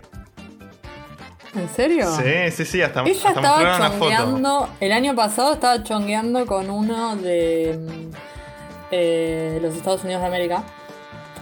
Que no sé si era un catfish o cómo terminó su historia, pero no se conocían. Ah, bueno, debe ser el mismo porque ella dijo que to- todavía no, no se conocen. Ah, ¿en serio? sí. Uy, qué paja esa relación a distancia. Sí, no. Salí de ahí, hermana. con, con- concretá, Carmen. Pero bueno, como se dice en la jerga, se está comiendo un pebete. Así que, Ah, sí, ¿Qué, ¿cuánta diferencia de edad? ni idea, pero. Ponele. Aprox. no sé, 20. 20, 30. 20, 30. De diferencia. Sí. Pero yo creo que sí. Mira qué bien, Carmen. Sí. La verdad, la felicito. Ojalá sea cierto. Espero que ese chongo no sea un catfish porque realmente después de todo lo que le pasó, una buena se merece esta No, mujer. no, lo único que le falta, aparte que le caen guita, algo. La estafe. Claro. Reina, te compré todos estos regalitos, pero me los retuvo la aduana. Necesito que me gires toda esta plata para sacarlo. sí. Vos viste lo mismo que yo. Viste a Sebastián Davidovsky. sí, sí, contando- sí. Yo estaba pensando exactamente en eso. Sebastián Davidovsky, que es un periodista que sacó un libro que se llama Engaños Digitales y cuenta un caso así de una mujer que conoce a un tipo por alguna app. Eh, y el tipo le decía que era un ingeniero nuclear, que estaba trabajando en alta mar, qué sé yo. Y le dice, Reina, te mandé unos regalitos que sabe que cuando te lleguen los regalitos. Oh, bonita.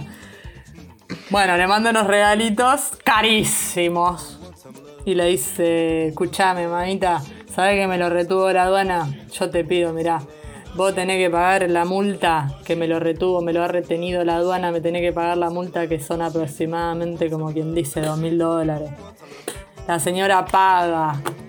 Después de un supuesto banco que le dice no, pero para que le retiren el coso, que pinque pa. Bueno, en fin, no me acuerdo cómo era Sí, exactamente. que se- como que La se tiene que abrir una cuenta en que- un banco que es un banco trucho y ahí Claro. le cagaron un montón de guita.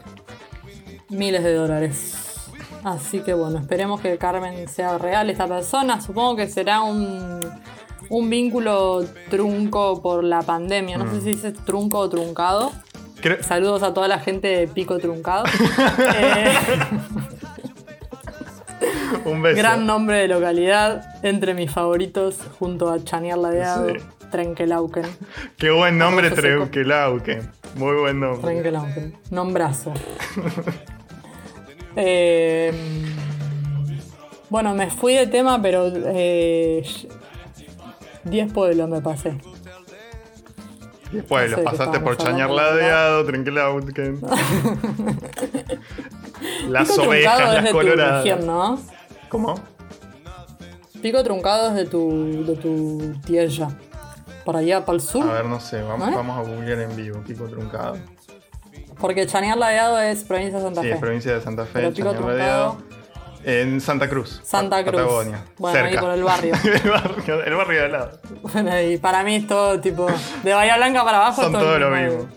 La misma ciudad. Son todo lo mismo. Kil- Eh. Kilómetros de nada, bolita de, de pasto volando y después una montaña muy linda. Todo medio blanco, eh, todo medio cabañas, tipo mucha madera, nieve. Eso hay para mí. Eh, la Patagonia es eso. No, no, hay otra cosa. bueno, con mucha coherencia entre todos los temas, otra cosa que Sí. también estuvo pasando esta semana y que a, a mí me tiene este, muy, muy mal, bastante mal. Este, y bueno, han, han acontecido bastante cosas que me movilizaron este, Vietnam flashbacks. Este, realmente viste que Julia Mengo este, dice que tenemos el peor Star System cuando se refiere acerca de actores y actrices cuando se tienen que cuando famosos. manifestar a- acerca de algo que esté pasando en la actualidad, que no sé para qué les piden alguna opinión sobre la actualidad, pero viste, a la tilinguería le encanta. Este, A la gente en general le encanta que la gente que admira opine de cosas y machear. sí, este, y Eh, y, suelen ser unos rancios cuando, cuando hablan. Sí. Este, Y a los que no son unos rancios se los castiga muchísimo. La Muchísimo. re- verdad que la pasan mal. Sí, sí, sí, sí. Este, y yo quiero eh, ampliar ese universo. Este, y decir que no solo son los actores y las actrices, sino que también los influencers y toda esta camada de gente joven, este, Instagramer famosa también. Tenemos, tenemos el peor este, mainstream del mundo. El Star System Sí. mainstream que tenemos es, es lo, lo peor, de lo peor. Salvo honrosas excepciones. Sí, salvo muy pocas que la verdad cada día que pasa voy descontando Son menos. de, de la mano. O sea, la contaba con las dos manos, ahora me parece que con una sola. Este, Pero vos cuántos tenés cuántos dedos en cada mano. eh, cinco, en cada mano tengo, sí, sí, sí. Ah, bueno, Todavía. no, me parece que lo correcto es no dar por sentado que todo el mundo tiene cinco dedos en cada mano. Tenés ¿sabes? razón, tenés razón. Tengo que ser un poco más inclusivo No, con estas cosas. Sí. Este, desde, desde, este, sos. sí, desde, desde este espacio queremos dar el mensaje de, de cuidar un poco los mensajes que damos. Gracias. bueno, no, este, en este caso voy a hablar este, bastante de Santiago Maratea, que me, que me generan muchas contradicciones y muchas broncas, porque de base, el señor es un pelotudo, o sea, tiene, tiene el adjetivo calificativo que mejor le queda, pero me da mucha bronca porque él realmente con, con la llegada y, y la fama que tiene, cada tanto te tira una buena, ¿no? Como ya hemos hablado antes cuando, cuando expuso que la televisión es muy careta y muy hipócrita al hablar de drogas, no solo de marihuana, que se ponen en un lugar repurista y todo eso. Pero para Sí. que llegue a decir eso tuvo que pasar por filmarse fumando porro en el baño de Telefe. Y es como... Sí, a mí me parece que es una persona a la que se la odia mucho, porque sí, en general, es como tiene su fandom y por fuera de ese fandom todo el mundo lo bardea mucho, como y a mí me parece que no hizo un camino de ser un imbécil de mierda a ser menos imbécil en algunas cosas. Pero también como que está todo muy. todo visto por el cristal de que. mm, del odio que se le tiene, que yo no lo entiendo, más allá de que resulta un poco antipático, que es medio un cheto hablando de cosas y qué sé yo. Me parece que el chabón es un divagante, tipo como eh, llegando, recién llegado a algunas reflexiones sobre las cosas de la vida en general Sí, eh, que a él le cual. parece como que descubrió algo. Pero que si las mismas pelotudeces las dice, no sé, otro delirante, poné, no sé, Andy Chango, decimos, wow, man. Boludo, posta lo que. Sí, pero no tanto, porque por lo menos de, de las cosas que yo lo escuché, salvo esto que, que te dije recién de la eh, hipocresía sobre las drogas, las cosas es como, bueno, lo estábamos hablando hace 15 años, es como llegaste Sí. bastante tarde, muy tarde. Este, Bueno, ¿quién- en fin, eh, yo siento esa posición que es que a mí no me da tanta bronca el chabón. Está bien. Me chupa bastante un huevo, no, ni, siquiera lo sigo en ninguna red. No, yo tampoco. Pero siempre que veo un, como un tema por el que él es noticia, siempre me parece como que están exagerando con la bronca que les está dando lo que se Puede ser, hecho. puede ser, puede ser que yo también esté, esté sobreactuando un poco mi bronca, pero bueno, es, es, es lo que me pasa. es lo que me pasa. Es necesario que uno de los dos esté muy caliente para que Sí, sí, podamos sí, hablar. para que haya un poco de equili- equilibrio en esto. Eh, traje para ej- ejemplificar, este, veamos un ratito de Bendita TV.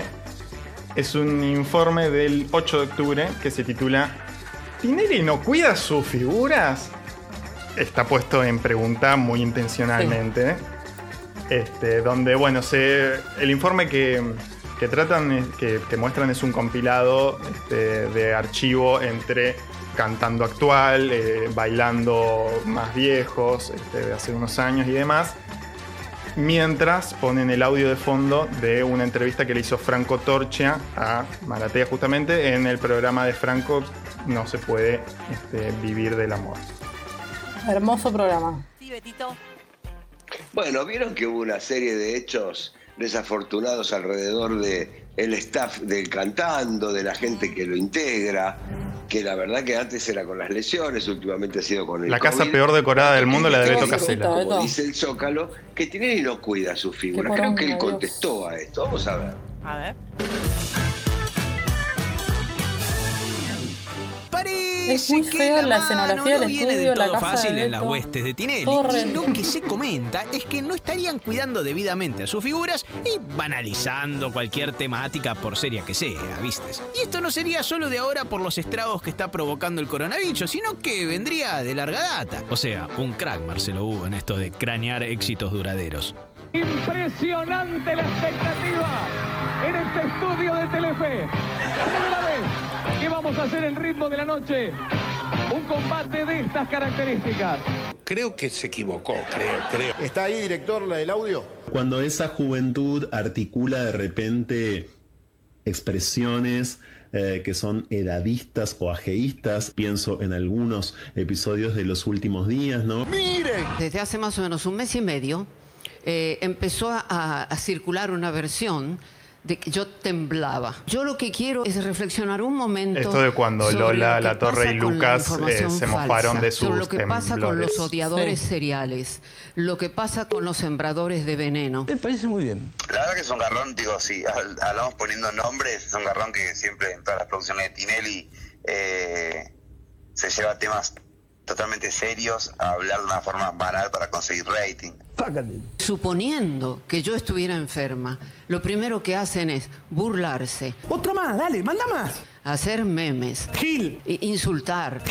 Gil. La verdad que eso, gente, hiere. Sí, sí. Pero la verdad es que tampoco vamos a culpar al 100% a Lucas y a, y a Lola por, por cómo se dieron las cosas en un programa donde la producción tampoco los cuida. Nadie los cuida, nadie cuida el tema, nadie cuida al enfermo, ni al que acusa, ni al acusado, ni, ni, ni- ni al que genera la enfermedad. Contundente. Porque burlarse de alguien De que se cree que está enfermo es la bajeza más grande. Terrible, terrible. Eh, no hay ningún tipo de cuidado para nada. Eh, y podemos hacer un el juego de, de las previas de un barquito lleno de temas que, que la producción de Tinelli ha tirado a la basura y le ha perdido total respeto, ¿entendés? Como la prostitución, el VIH, como la prostitución, el VIH. Graciela Alfano versus Pachano. del SIDA. ¿Por qué no hablas claramente del SIDA? Vos lo No, no, pero para Graciela, Graciela, no, no, no, pero para, para, lo único que te voy a pedir, no, no, no, no, eso no. Ale, ¿qué no te gusta? Drogas. Moria versus esta, que me olvido el nombre siempre. Vos sos una reverenda cara tremendo dura eso, porque vos estuviste en la misma, vos sos una reverenda cara dura. No voy a discutir con la Como si vos no señora. hubieras consumido, mi amor. La violencia de género y tantas más. Actualmente Moria a Rocío Quirós. vida, sé que sos una mujer que venís de mucha violencia de género, ¿verdad, mi amor? que, que pudiste superar eso, tenés tu nenita, Hoy en sos día, mamá. hoy en día tengo No, mi no, bebé, mi terrible. familia también. Son mamá soltera, ¿no? No, no. Se equivocó. No, ahí está mi pareja presente. Ah, pero este es otro. No, sí, sí, él es Ah, otro. no es el que te pegaba. No, ¿Podemos poner lo que acaba de decir? No es el que te pegaba. ¿No lo viste? Ah, míralo. No, la perimetral no, este es un tema muy serio, pues es un tema judicial. Lamentablemente no pueden estar en el mismo estudio, ya lo saben ustedes. La perimetral de Fedeval. Fedeval y Barbie Y. Barbie. Uy, justo este otra vez. Lo que vamos a hacer es, en esta sentencia, Uy, esto va a fue estar en este estudio ¿cómo- qué hijo de Fedeval puta? y en el estudio de C5N está en estos momentos Barbie Vélez. ¿Qué televisión que tenés? Totalmente, Roca Sí, Salvo, qué televisión que está tenemos. viendo Barbie para acá con, con Maxi. Buitrago. Ahí están escuchando el programa en estos momentos. Vienen bien, ¿no, Barbie? ¿Tan lejos?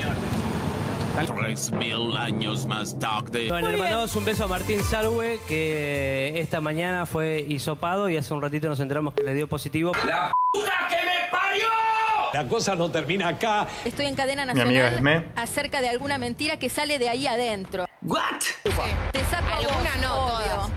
Vos decís que todo lo que se especula Casi sobre todas, tu sí. salud, tu COVID, todo eso salió de ahí. Mucho, sí. La televisión es, es una máquina de picar carne, así que... Como la prostitución, el VIH, drogas, la violencia de género y tantas más. ¿Y qué se va a hacer, doña? La verdad que no creemos que estas prácticas se hagan premeditadamente, pero, pero, pero, pero, a veces se toman ciertas licencias que por el tiempo que lo vienen haciendo, más que licencias, serían algo así como años sabáticos.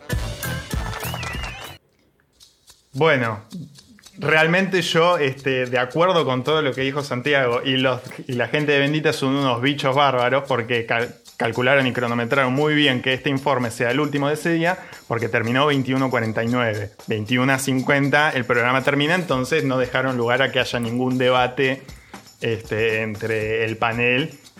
Este, no terminar de criticar el- el- todos los productos de Tinelli que les da de morfar perfecto a los de Bendita Sí, y, ser, y seguir siendo perfectamente funcionales a, a todo este show. O sea, bardear, pero no tanto. Y que bardee otro, o sea, que bardee Maratea. Claramente.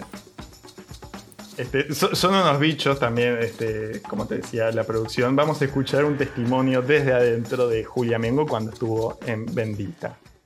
La nada misma. Yo esta anécdota la conté, el público se renueva. Yo fui, creo que fue- me duró dos semanas, fui para el lista de Bendita. Hermoso. Y una vez el productor bajó para decirme, Julia, más corto y más fácil. Y vos sos una persona Muy didáctica, además. Pero aparte yo no es que Claro. no me la doy de Simón o guarda que soy yo. No, no, no. Me encanta que la indicación sea más corta y más fácil. Más corto y más fácil. Todo el tiempo. Me dijo, imagínate con los deditos como cuando pones tres deditos para arriba y, y- y los otros dos en- hacen un circulito. cualquier gilada. Sí, sí, sí. Más corto y más fácil. Y le digo, pero fue re corto y re fácil. No, no, pero la gente que mira este programa es estúpida, me contestó. qué lindo, qué lindo pensar así de, de sus eh, espectadores. Bueno. Y pero aparte me eh, decía, por ejemplo, ¿lo ves ahí a, no sé, a mm, Pagani? Sí. Hoy no habló. Hizo su trabajo. Mucho Entonces era casi que mejor eh, que ni hable pero- directamente. O digan, ah. Un poco sí, un poco tiene razón. Bueno, otra cosa que me parece. Un poco me siento así, pero bueno. ¿Te sentís personalmente agredido por esta. No, porque yo soy un outsider. Ay. Eh, yo no puedo ver bendita, no, no me da ni risa. Un poco me da risa. Un poco me encanta ver este, lo pacatos que son en, en ese panel. ¿Qué sé yo? ¿Qué decirte? ¿Viste? Ah, Yo, yo no veo la tele esperando este, una super este, catarata de. Claro. O gran profundidad sobre. Claro, yo, la- yo realmente miro la tele para desenchufarme y para que nos dé de morfar para esto. Hay que decirlo. A ver, a mí lo que me pasa con Maratea es que hay gente que sea porque te cae muy mal o porque te cae muy bien, lo seguís con más atención o con más detenimiento, como que esperas una coherencia entre sus cosas y te importa lo que opina, sea para bardearlo o sea porque te. o porque coincidís. Pero este, a mí lo que me pasa es que no me interesa tanto lo que opina el chabón. Hay algunas cosas que me parece que están buenas y otras cosas en las que me parece un pelotudo, pero nada me. No sé, nada me llega demasiado. Siempre fue uno de los primeros en ser conocidos por la gente de la tele para hacerlo Mm. mierda. Y como que quedó ahí un residuo de ese odio que también a- a- eh, bilateral ese odio porque él también siempre bardeó mucho a la gente de la tele y hay como ese ahí. pero también hay un odio no sé en general te Y pero dan ganas. dan ganas porque hace muy poquito.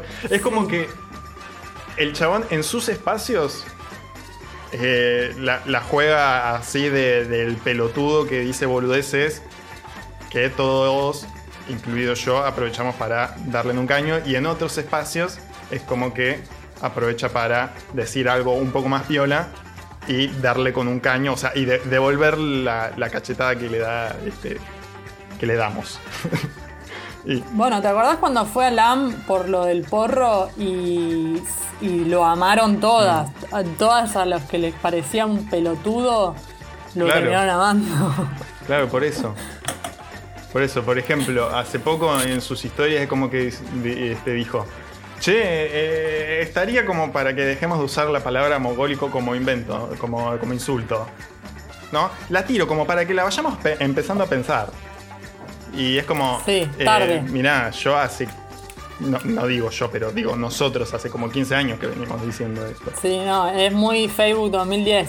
Claro. El- tipo, ya es algo que yo pensé que ya estaba. Pero igual sigo viendo mucha gente que lo usa, sobre todo en Twitter veo mucho. Sí, en, Y Twitter, no- y en no Twitter lo uso mucho. De Carlos78 que dice eh, eh, vos callate montonero mogólico y No, no, gente, gente hasta Eh, más joven que nosotros. gente. ¿eh? Sí. sí sí mucho mucho en niñas tipo tipo 13 14 Mm, Sí, los nuevos adolescentes, digamos. Es, es como. A ver, tampoco para hacernos los puritanos de que nunca la hemos usado, pero es como una palabra muy de esa edad usarla como insulto, ¿no? De los Sí, 13, 14. y además yo me acuerdo del día exacto en el que me dijeron tipo eso no se dice ¿Así? como el día en que me ubicaron bien ubicada me acuerdo Sí. el día exacto y no ni se me no es una palabra que me esfuerzo por no decir es como que no Que, que no te sale, no te surge decirla. claro Sí, tal cual. Lo mismo conmigo. Este. Otra cosa con la que también le quiero pegar es que hace poco eh, en su programa, viste, él tenía un programa en, en Vorterix. Sí. Este, que convenientemente, exactamente cumplido dos años de, de aire, renunciaron. Él y Sofía Carmona renunciaron. Fue como, "Mm, ¿estás seguro que renunciaste? Yo, yo dudo. Yo dudo. Y venía por- todo muy picado en por- Vorterix. porque todo venía todo-. Venía todo muy picado, viene muy picado con, con eh, tema pagos. Este, ya hemos visto el paro, por decirlo de alguna manera, en, en últimos cartuchos. Que además, en últimos cartuchos, hace meses que vienen tirando indirectas de que no les pagan, de que les pagan tarde, qué sé yo. Sí. Sí, sí, viene, viene muy picado, pero este programa está más picado todavía. O sea, ya había ahí como un rumor que, no sé, que Santiago quería eh, que se incorpore Lizardo al programa, que Pergolini le dio el pulgar abajo. Pero también pasó algo que me pareció que esto sí fue como muy grave y no solo grave él por decirlo al aire, sino también por la producción, que fue la peor producción, un asco él y toda su producción, como dice Oriana Junco. Este, que al aire el chabón se, se confundió de personas y acusó de, de pedófilo a alguien que llamó Momo. O sea, él, él lo que va a relatar y lo que vamos a escuchar ahora fue este, una, una entrevista, un vivo que un chabón que se llama este, Nahuel Pietrasek a una nena a la que llaman Momo en redes o qué sé yo, que tiene 13, 14 años y que le preguntaba tipo, eh, ¿harías un trío conmigo y con tal persona? Así to- todas cosas muy, muy desubicadas, pedófilas, siendo que el chabón tenía 23 o algo así. Sí, sí. Entonces Santiago se confundió a ese chabón por Momo. Y lo que hace la producción es, mientras hablan de todo esto, es poner el canal, viste que tiene video Vorterix. Muestran el canal y Sí. la cara de un streamer que se llama Jerónimo Benavides, apodado Momo. Y quedó, o sea, quedó pegado la cara de él con, con esta acusación. Entonces, es tremenda. Así que vamos a ver un poquito qué pasó. argentino que se llama Momo. ¿No? Viste que es muy jodido ser Momo y, y- y no quedarla. Solo el rey Momo, que es el de la, Sí. el la Estoy buscando el tweet mientras ha, hablas. ha ¿eh? trascendido. No conozco momos que sean inteligentes. Y en este caso es un, es un momo, facheri, bueno, digo, trabadísimo, con tatuaje, con bebotea sin parar. Pero hay un video donde hace un vivo con una chica de, atención, 13 años. Momo tiene 21, 22, 24. Para que entiendan el perfil, pareciera un coordinador de Porto o un tarjetero de un boliche, ese tipo de cosas. Em, y una pendeja le dice, che, te- acá me pregunta mucho la gente, cosas que la gente no estaba preguntando, ¿viste? Porque la pendeja le preguntaba... em, Ahí ponen el video del canal Ah, de no es este, creo. Momo Benavides. A ver, ponelo. Es parecido igual. A ver, ponelo. Ponelo igual. ¿No era Momo? No sé si es este, ponelo igual, o Porque sea. es morocho, por eso digo. Cuestión que este pibe le Está decía a acusando la a alguien pendeja de que no sabe 13, quién que- la pendeja le preguntaba, no sé, ¿a dónde salís con tus amigos? O cuál es tu helado favorito. Y el, pe- y el pibe este le preguntaba si haría un trío con él y con no sé quién más. Si se tocaba. Latinoamérica callada, como diciendo, what the fuck, señor, tiene 13 años. Hay quienes dicen que tiene 14, es lo mismo. Eh, no, está- no cambia para nada el- la discusión. Porque ahí es cuando se pone de cringe a ilegal. Bueno, eso fue lo que pasó al aire de, de Generación Perdida. Claro, o sea, primero que el nombre estaba mal, el nombre que estaba diciendo estaba mal y además el, cuando lo muestran, si bien dice creo que no es ese, le dice a ver ponelo de nuevo, tipo, a ver, seguí poniendo la cara. Es una locura. O sea, yo, Sí, yo te entiendo onda. que te podés confundir de nombres, que nos pasa a todos confundirte de, de nombres y qué sé yo. Pero digo, lo, lo empezabas a acusar, no, no lo tenías ni de cara, porque te lo confundiste con una persona Claro, que no se parece en absolutamente nada. La producción, la producción tenía que poner en Google Momo TikTok pedófilo y le saltaba al toque el nombre del real del chabón y qué sé yo. O sea, había que hacer una googleada y te salvabas todo esto. Porque ¿qué pasó? Después este, el The Real Momo, Jerónimo Benavide, empezó, publicó en Twitter, eh, no voy a permitir que me, me hayan dicho esto en, en un programa de radio, así que sale carta documento, gente. Después, sí. el olor a caca de Santiago Maratea y de Pergolini. Porque después hizo un pedido de disculpas en historias que la verdad eh, daba vergüenza ajena, no hacía falta.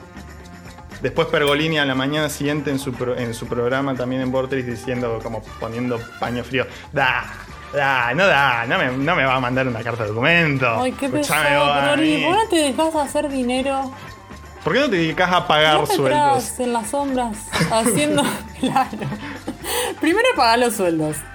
Em, segundo. Ya fue, ya. Jubilate, boludo. Así que parece ser que este Momo le, le aceptó las disculpas, pero tengo entendido, si, si es cierto lo que leí, que la carta documento la mandó igual.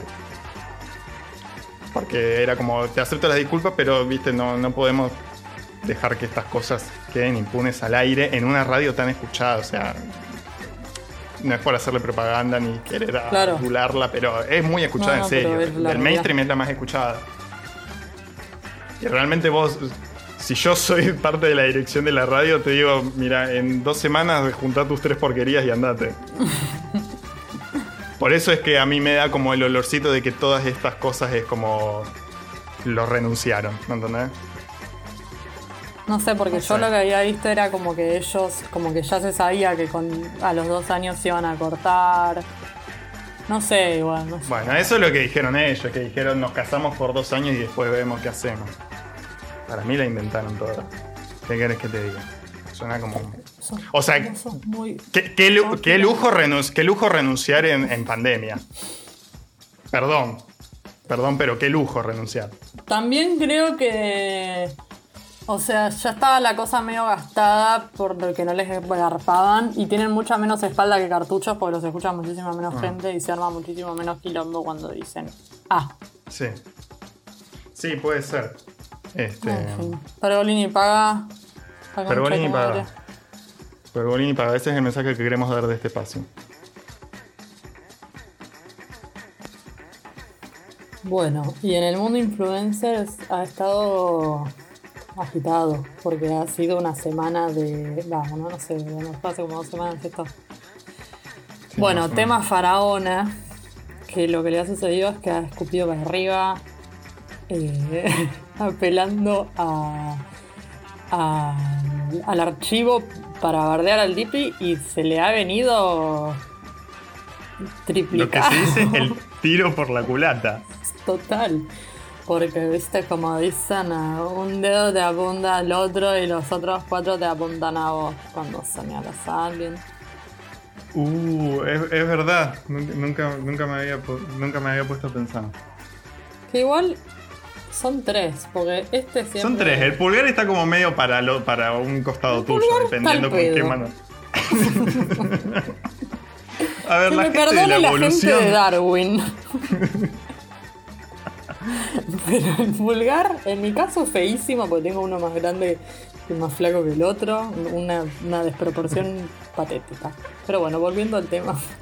Yo sé, Iván. Está bueno como hace un rato dijimos, che, no, o sea, aclará cuántos dedos tenés en cada mano, no vaya a ser que se quede gente afuera y ahora diciendo, no, pero mirá qué feo que tengo mi pulgar, es una mierda mi pulgar, qué cuerpo de mierda. Me odio. Eh, Ponenos un poquito en contexto qué pasó. sí. Bueno, la faraona sale a decir. Eh, Dipi, cerrá el orto. Bueno, el Dipi que no sé, como que ahora es la nueva mascota de la derecha. Ay, sí, qué que pesados. Lo llevan a hablar, a exponerse, a hablar de cosas de las que no sabe, pobre Ángel. Bueno, nefasto. Y la faraona lo entra a bardear recordándole un tema que él eh, cantaba, que hablaba básicamente eh, de como, eh, tu hermana cumplió 5 años, nos la cogimos, 5 no, Eh, perdón, 15. 15, nos la cogimos entre todos, no sé qué. Sí, todas este, como eh, palabras así que hacen la alusión de la fiestita, que se puso fuerte, que Sí. eh, agitó matracas y sopló pitos. O sea, toda una cosa muy, muy horrenda, muy alevosa. Desagradable la canción. No importa en qué contexto histórico. Desagradable, inescuchable, pero Sí. de, de vergüenza ajena que da. Prefiero Mm. que hable con las palabras que de- debe hablar. Como Pampito diciendo vagina, Vagina usada. usada. Bueno. Em, Bueno, uy, no, nivel de dispersión. pero- ¿Y? ¿Arranca Eh, o no arranca? Le sale con esa al Dipi diciéndole, "Escucha, mirá lo que escribiste, hijo de puta.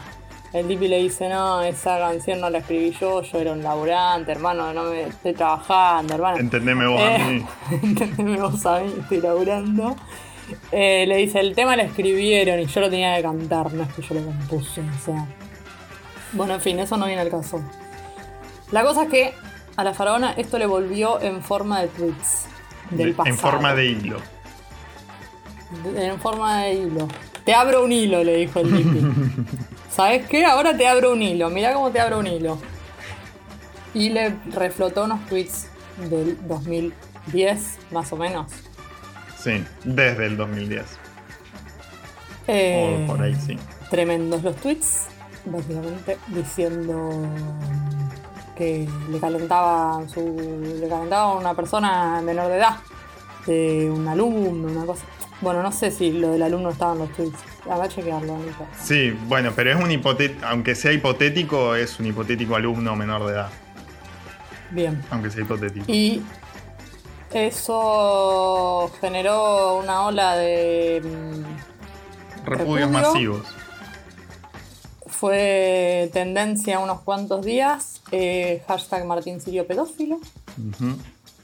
Y todo tipo de confusiones del orden de gente que no sabía si lo tenía que defender o no, gente que decía que no, que no son de los tweets, gente que decía sí, pero era en otra época, gente que decía Mm. ven, dejen de defender a este cuca y puto de mierda, le vamos a agarrar, le vamos a enseñar lo que es.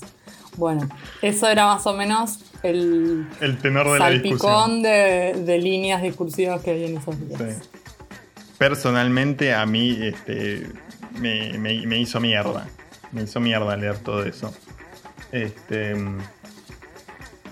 porque eh, yo, yo creo que de toda esta situación es un agravante que él en esa época era eh, profesor de inglés en, en una escuela y que muchos de los tweets son alusivos a sus alumnos, que no sabemos si son alumnos reales, o sea, usaba el nombre de- del Johnny o del Tommy o qué sé yo, que anda a chequear si fue un, un alumno real, Sí. pero bueno, sea real o sea hipotético, sigue siendo, sigue siendo grave. Entonces yo creo que ahí este, este, la, la escuela y todo, y bueno, y este abogado carancho que apareció, este, me parece que un poco tienen razón en investigar este, su pasar por esa escuela. Sí, respecto a lo del abogado Carancho, hay un abogado que cada vez que hay un tema en las redes entra a ver si puede picotear algo, si puede pegar unos seguidores, uno, hacer un ruido. Un em, burlando wannabe. Eh, y este abogado pre- tuiteó hace unos días, eh, ya hice la denuncia por em, incitación a la pedofilia, no, eh, por apología a la pedofilia, no sé qué. Sí, incitación al El crimen. que quiere eso, denunciar, ¿no? que vaya y que denuncie, chicos. Yo ya me encargué ahí, ya dejé abierta la puerta. Eh, bueno, y se lo levantó mucho, como que aparte hubo una confusión de, de que... Ah, entonces lo denunciaron, entonces sí es pedófilo, entonces sí ha violado gente, entonces hubo una confusión ahí en el medio. Sí. Como de que si la denuncia era por pedofilia, porque había una persona que había denunciado eh, que la había violado, o si la denuncia era por apología. Claro, lo que pasó, o sea, la, la gran confusión fue porque este abogado responde y hace, o sea, y inicia esa denuncia a partir de una persona que este, nosotros no sabemos quién es porque decidió quedar en el anonimato. Sabemos que es una mujer que en el pasado había sido víctima de pedofilia, pero de, de no sabemos quién. Claro. Este, y que todo este reflote, todo este hilo de los tweets de, de la faraona fue como que le revolvieron un montón de cosas. Entonces dijo, tengo que hacer algo. O, o no sé muy bien qué es que lo que dijo, pero bueno, tuvo la iniciativa de, de- de arrancar. Es una denuncia que puede hacer cualquiera por apología, pero que está absolutamente legitimado por una persona que se siente personalmente afectada por esos, esas Exactamente. declaraciones. Para mí, el debate de si de qué onda los tweets, digamos, si son graves o no, no existe como sí, es una verga lo que tuiteó, es un asco de mierda, Sí. encima era profesor. Para mí, el debate, en, si querés el debate en este punto, no sé si alguien se está preguntando, re. Eh, la discusión es lo mismo de siempre en cuanto a en qué lugar ponemos a las personas que ni siquiera admiramos, sino consumimos. Sí, tal Como, cual. como hubo una curva de hace unos 2, 3 años de mucho mm, mucha voracidad por poner sobre la mesa cosas del pasado de un montón de gente que consumíamos. Lo Mm. hemos hecho.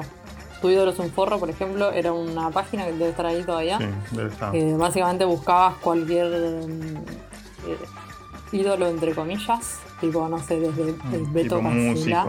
a Sabina, que un poco son la misma persona. Eh, todo muy Siamo Fuori, ropa Siamo Fuori, chalecos y merca. Eh, y, y, te, y te tiraba, ponerle, no sé, declaraciones del 2005. eh, algo que había dicho esa persona o algo que decía en Mm. una letra o la denuncia que tenía. lo que- Era algo que estaba como muy todos los días con alguien. Y a veces muy justificado por cosas muy terribles y a veces con Sí, estaba- o sea, pero estaban al mismo momento- nivel. eh, Claro. Estaban al mismo nivel por decirte, no sé. Cristian Aldana con Calamaro. con- ponele. Estaban, Carlos estaban al mismo nivel. diciendo algo. Claro, sí. Y e- eso me parece que es bastante Eso terrible. maduró, digamos, y, y se pudo separar lo que era más grave de lo que era menos grave, lo Claro. que ya meritaba decir, uh, qué pelotudo que sos, a, eh, a cagarle a huevazo a la casa o denunciarlo. Eh, como que eso Total. se fue, se fue calmando y, y- y poniendo en una balanza más o menos de qué ameritaba qué cosa. Mm. Lo que sigue pasando es como la necesidad de cierta. de tener coherencia, digamos, con la gente que consumís, como de esperar que esa gente que consumís esté absolutamente alineada a todo lo que vos pensás y de cómo gestionamos cuando eso no pasa. Si es no consumiéndolo más, si es recontrabardeándolo, si es defendiéndolo, como... Sí. A mí personalmente lo que me pasa con la faraona es, hay un montón de cosas que tiene que me hacen cagar de risa A mí también. y hay un montón de cosas que me parecen desagradables. también. Las que me hacen cagar de risa las sigo consumiendo porque me hacen cagar de risa y cada tanto me acuerdo de un video en me cuenta no sé qué anécdota y voy y lo miro y me cago de risa. Y hay otras cosas que me parecen desagradables. Ese conflicto, digamos, lidiar con eso, creo que viene como de. como no sé si de la necesidad de identificación o de. de. como si fuese algo más que unos píxeles que están en una pantalla que los Sí. ves y te, y te- te hacen Es reír. como buscar este ver reflejada algunas cosas que pensás y tu humor en algo masivo. Es, creo que es la búsqueda de identificarse o de pertenencia. Debe ir por ahí. O sea, de, de- de ver que hay alguien que está haciendo el humor que a vos te gusta consumir. Creo que pasa por ahí. Sí, pero ¿qué pasa que no podemos dejarlo ahí? Como. Y no lo planteo como algo que yo tenga Sí, resuelto, no, no, ¿eh? nadie lo como. Nadie lo tiene resuelto, creo. Como.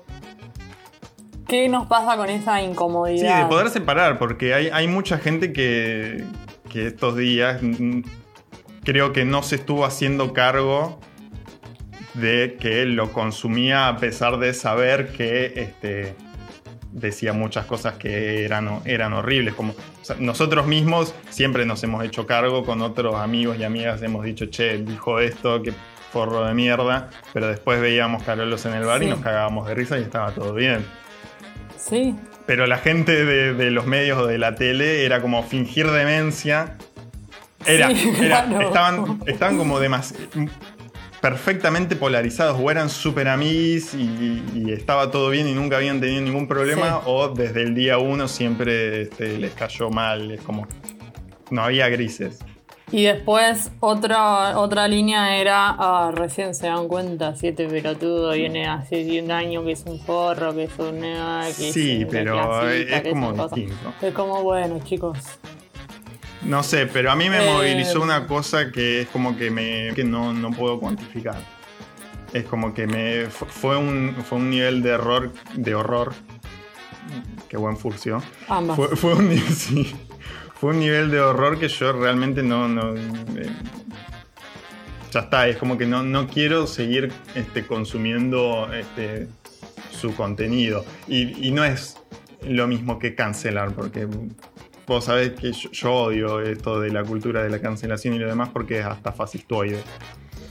Porque cancelar lo que moralmente no se ajusta a mis parámetros o no está bien decirlo o consumirlo, entonces te inhabilito el discurso.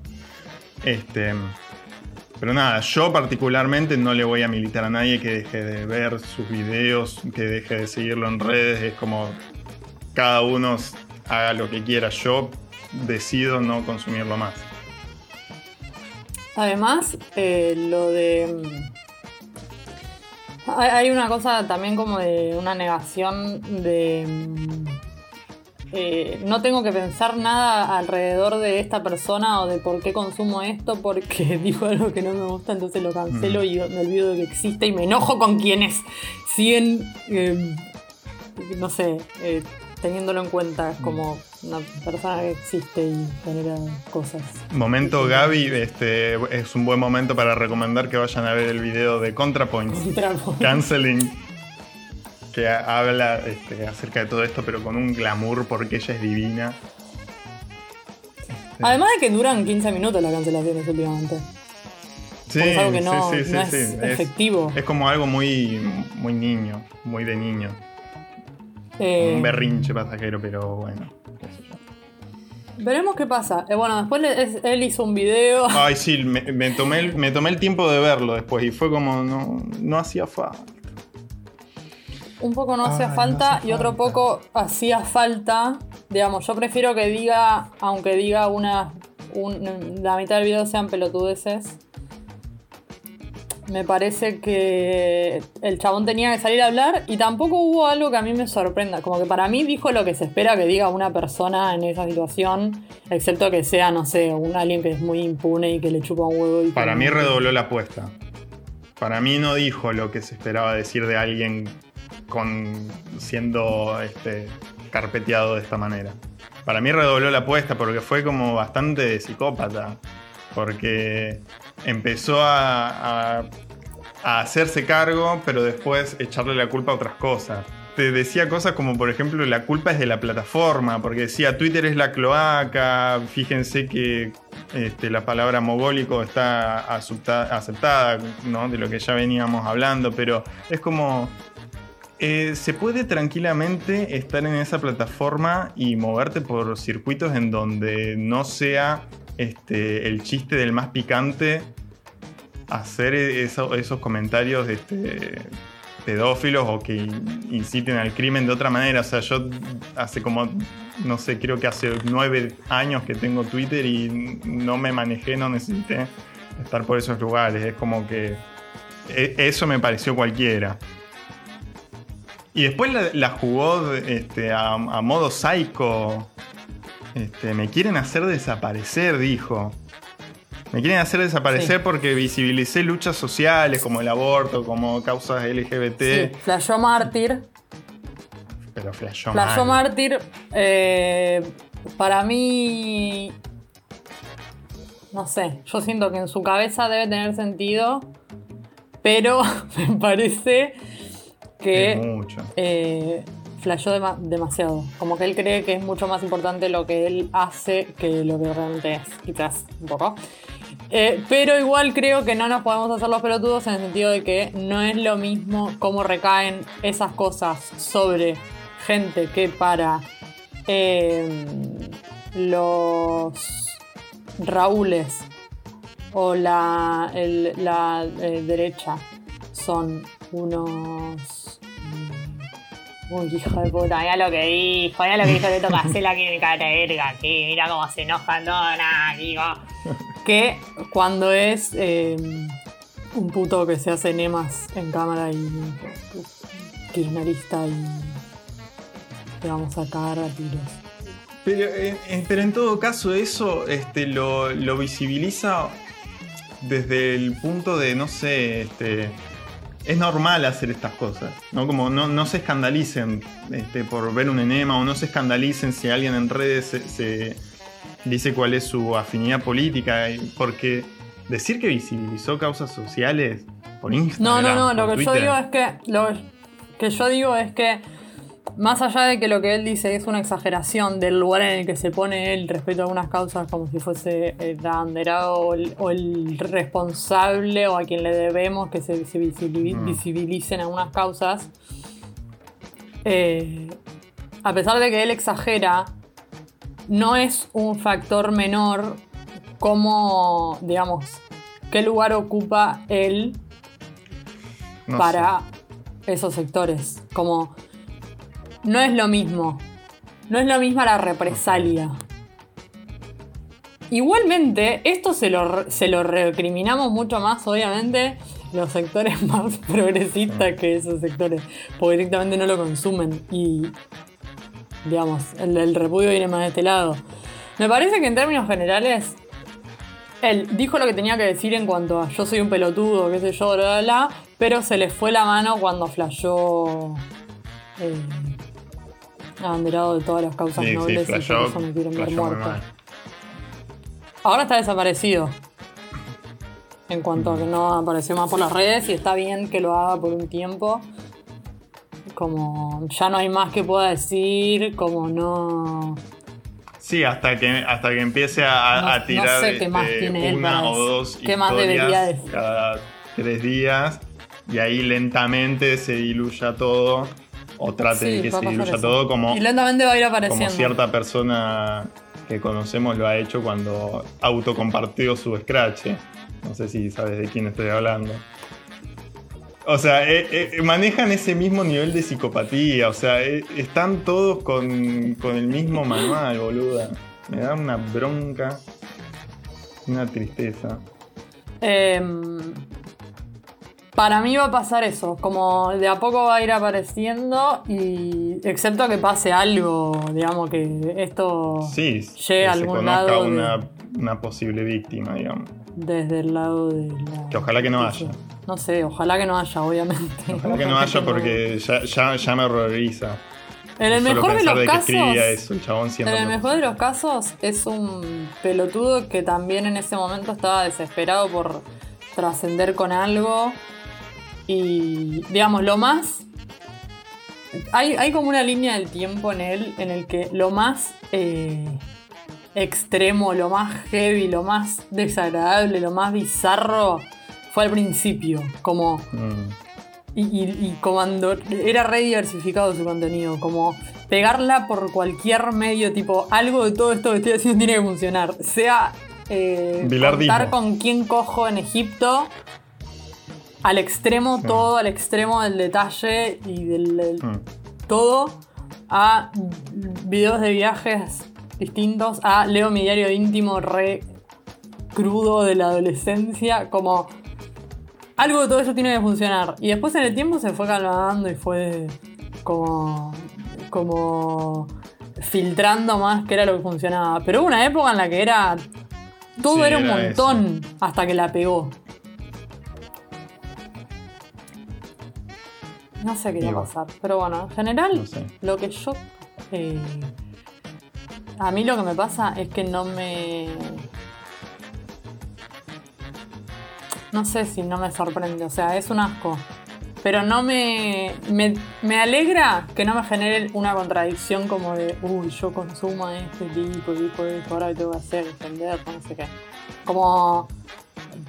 Eso, para mí el chabón tiene algunas cosas graciosas que me van a seguir dando risa.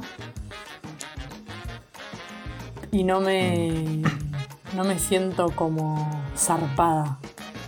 Quizás me pasaría con otra gente que sí consumo como más fielmente, ponele. Sí. No sé. Pero y, y la gente que lo está defendiendo porque le dan risa sus videos o porque. O sea. como. Es Y, un chabón que en hace videos, no es tu amigo, boludo. Sí, por eso. En, en tanto y en cuanto si querés defender el material que sea digno de defender. Porque tiene de, de todo.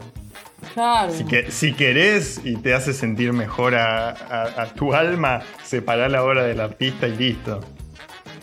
¿Qué sé yo? No sé. Lo que pudimos hacer con los rockeros, no lo estamos pudiendo hacer con gente que sube stories. Ay, Eh, mal. ¿Qué está pasando?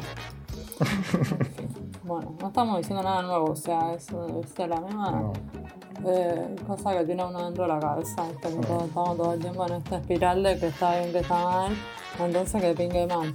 Por ejemplo, a mí me pasa, ponele. Eh, con, gente, con gente mucho más nefasta me pasa eso, de que, ponele, con Janine La Torre. Mm. Vi un, montón de videos de Janardo con los que me cagué de risa. Y después hay otras cosas en- que la mía es nefasta. Casi Sí. todo nefasta. Casi Dos cosas todo. me dieron risa. Pero la verdad que no siento que yo tenga que. Hay también algo, además de defender, como de justificar tu pureza en tus consumos. Como. Sí. sí, Yo sí, me río con las cosas Tener que que dar explicaciones de lo que consumís. Claro. O sentir que las tenés que dar, como. También es me- todo medio fuchi. ¿Te gusta Janine La Torre? ¿Sabías que sacó del closet a Karina Jelinek? Por ejemplo, ¿viste? Sí. Y bueno. Chicos, hagan lo que quieran, consuman lo que quieran.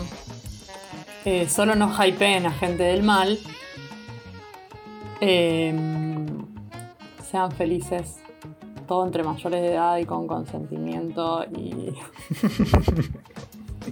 Lucho, si un menor te dice que no, es no. Y si un menor te dice que sí, es no. Perfecto, perfecto, entendidísimo. ¿Ves? Es muy claro de entender. Es re fácil. Es re fácil de entenderlo. Pero bueno, se ve que hay gente que se le desdibuja. No sé. ¿Qué sé yo? Bueno, para irnos un poquito más arriba, Apa. yo te tengo dos, dos chismecitos. Yo, tengo un, eh, una informante nueva de, de, de Cava. Me contó dos cositas. Primero, es vecina de Lizardo Ponce. Muy vecina. Uh. Como una cercanía muy cercana. para no decir geográficamente al lado, enfrente mismo edificio, para no, no exponerla tanto. A ver, a ver, profundice. Me dice, anda siempre sin barbijo y está con gente todo el tiempo. Se saludan con besos y abrazos. O sea, Cancelado. nada- no, ¿qué dijimos recién de la cancelación? Nada que. O sea, no, no me sorprende en lo más mínimo esto, realmente. La verdad que no. Porque hay. Adem- hay- hay- Además, en la tele ya se extinguió el COVID, ¿no sabías? Ya no, rige, no tiene, no tiene jurisdicción el COVID en la tele. No- En toda la gente de la tele. No renovó el DNU en la tele el COVID. No, no, no. Está, ya está, ellos ya están Están inmunizados. fase 20. Sí, sí, sí. Es muy, es muy marzo eso. Es muy marzo. Sí, sí, sí. Y, y el segundo chismecito que tengo. ¿Ubicás a Melina del piano? Que es la, la novia de, La novia del, can- del cantante, no de, famoso de de Esmeralda. Exacto. Que te acordás que ella la habían invitado a Sí. cantar ahí como quien no quiere la cosa y después quedó como de planta permanente con Alex Canigia. Que después Ah, renunció a Alex. Canigia y ella se quedó en Pampa y la Vía. No sabía que había quedado en planta. El último, Había porque la verdad que yo me bajé del cantando. Sí, yo también bueno, me qué bueno que rebajé pegó un contrato ahí, por un lado. por un tiempo. Y segundo, me acuerdo que ella fue el día que como que un día fue y la hicieron cantar mucho para humillar a Esmeralda Sí. diciéndole, mira qué bien que canta la novia de tu cantante y vos sos un perro. Exacto. Con todo el respeto que merecen los perros. Siendo parte del colectivo autopercibido de del perros. colectivo. Este. Bueno, que viste que parecía que como de que era buena onda porque este, se estaba como dando cuenta de que la estaban humillando a Te propósito. digo lo que Esmeralda. era. Te digo lo- era una buena mina. Te vas a tener que meter todas esas palabras, ¿sabes en dónde? No me digas. Es una cínica ordinaria. Ay, es una cínica fuerte, ordinaria. a ¿Por qué? Yo te cuento por qué. Eh, ¿Todo esto de la misma informante? De la misma informante, de la misma informante. Pero, Ah, ¿cómo está? pero esta información la maneja de, de primera mano. O sea, persona conocida de ella le, le trae esta información. A ver, a ver. Porque conoce a un trabajador, vamos a decir, este, de cierto emprendimiento gastronómico, que le mandó unas cositas, ¿no? Como para que para que haga un canjecito, para que haga una publicidad. Este, que la publicidad la hizo, o sea, no. Para. La publicidad la hizo. Pero entonces dicen, bueno, te mandamos esto, esto y esto y esto. Te mandamos esto y vos nos haces una publicidad, dale, buenísimo. Eh, no va que le llegan las cosas y después empieza a ver todo lo que le llegaron. Contrasta con lo que habían acordado. Pero acá me mandaste un chori y tres empanadas menos de lo que habíamos pactado. Que mandame la comida que me falta. Me falta la comida. Mándame todo esto. Qué rata. Una rata. Si te están, te están mandando cosas gratis, no le reclamás que no te mandaron todo el resto. Que sos Vicky Cipolitaki haciendo la listita del súper para el canje. Es ordinario eso. Es bajis. Es muy bajo. No podés. No podés. Bajísimo, la verdad. Moraleja de la historia. Que te parezca una buena mina. No quita que pueda ser una ordinaria rata. Una ordinaria. Igual eh, ordinaria me parece fuerte, como que no sé a quién yo le diría eso. Como. Bueno. Si mangueas algo, a, que- caballo regalado no se le ven los dientes. Si vos empezás, eh, empezás a decirle, che, me mandaste cosas de menos, hablando de comida, un. No.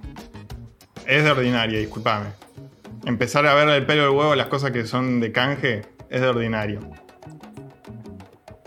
Listo, lo dije. Bueno, Vénganme a buscar. tema inicial, no se puede. No se puede idolatrar a nadie, viejo. Ni a la novia del cantante no famoso de Esmeralda Mitre. A nadie, viejo, no se puede. No hay, no hay a quién, no hay faros, no hay a quién mirar, no hay. No hay No, norte. no hay guías, no hay, no hay No mesías. No hay referentes. Sé tu propio referente, Martina. sé tu propio referente. en ¿Querés ser tu propio referente? ¿Querés ser tu propio jefe?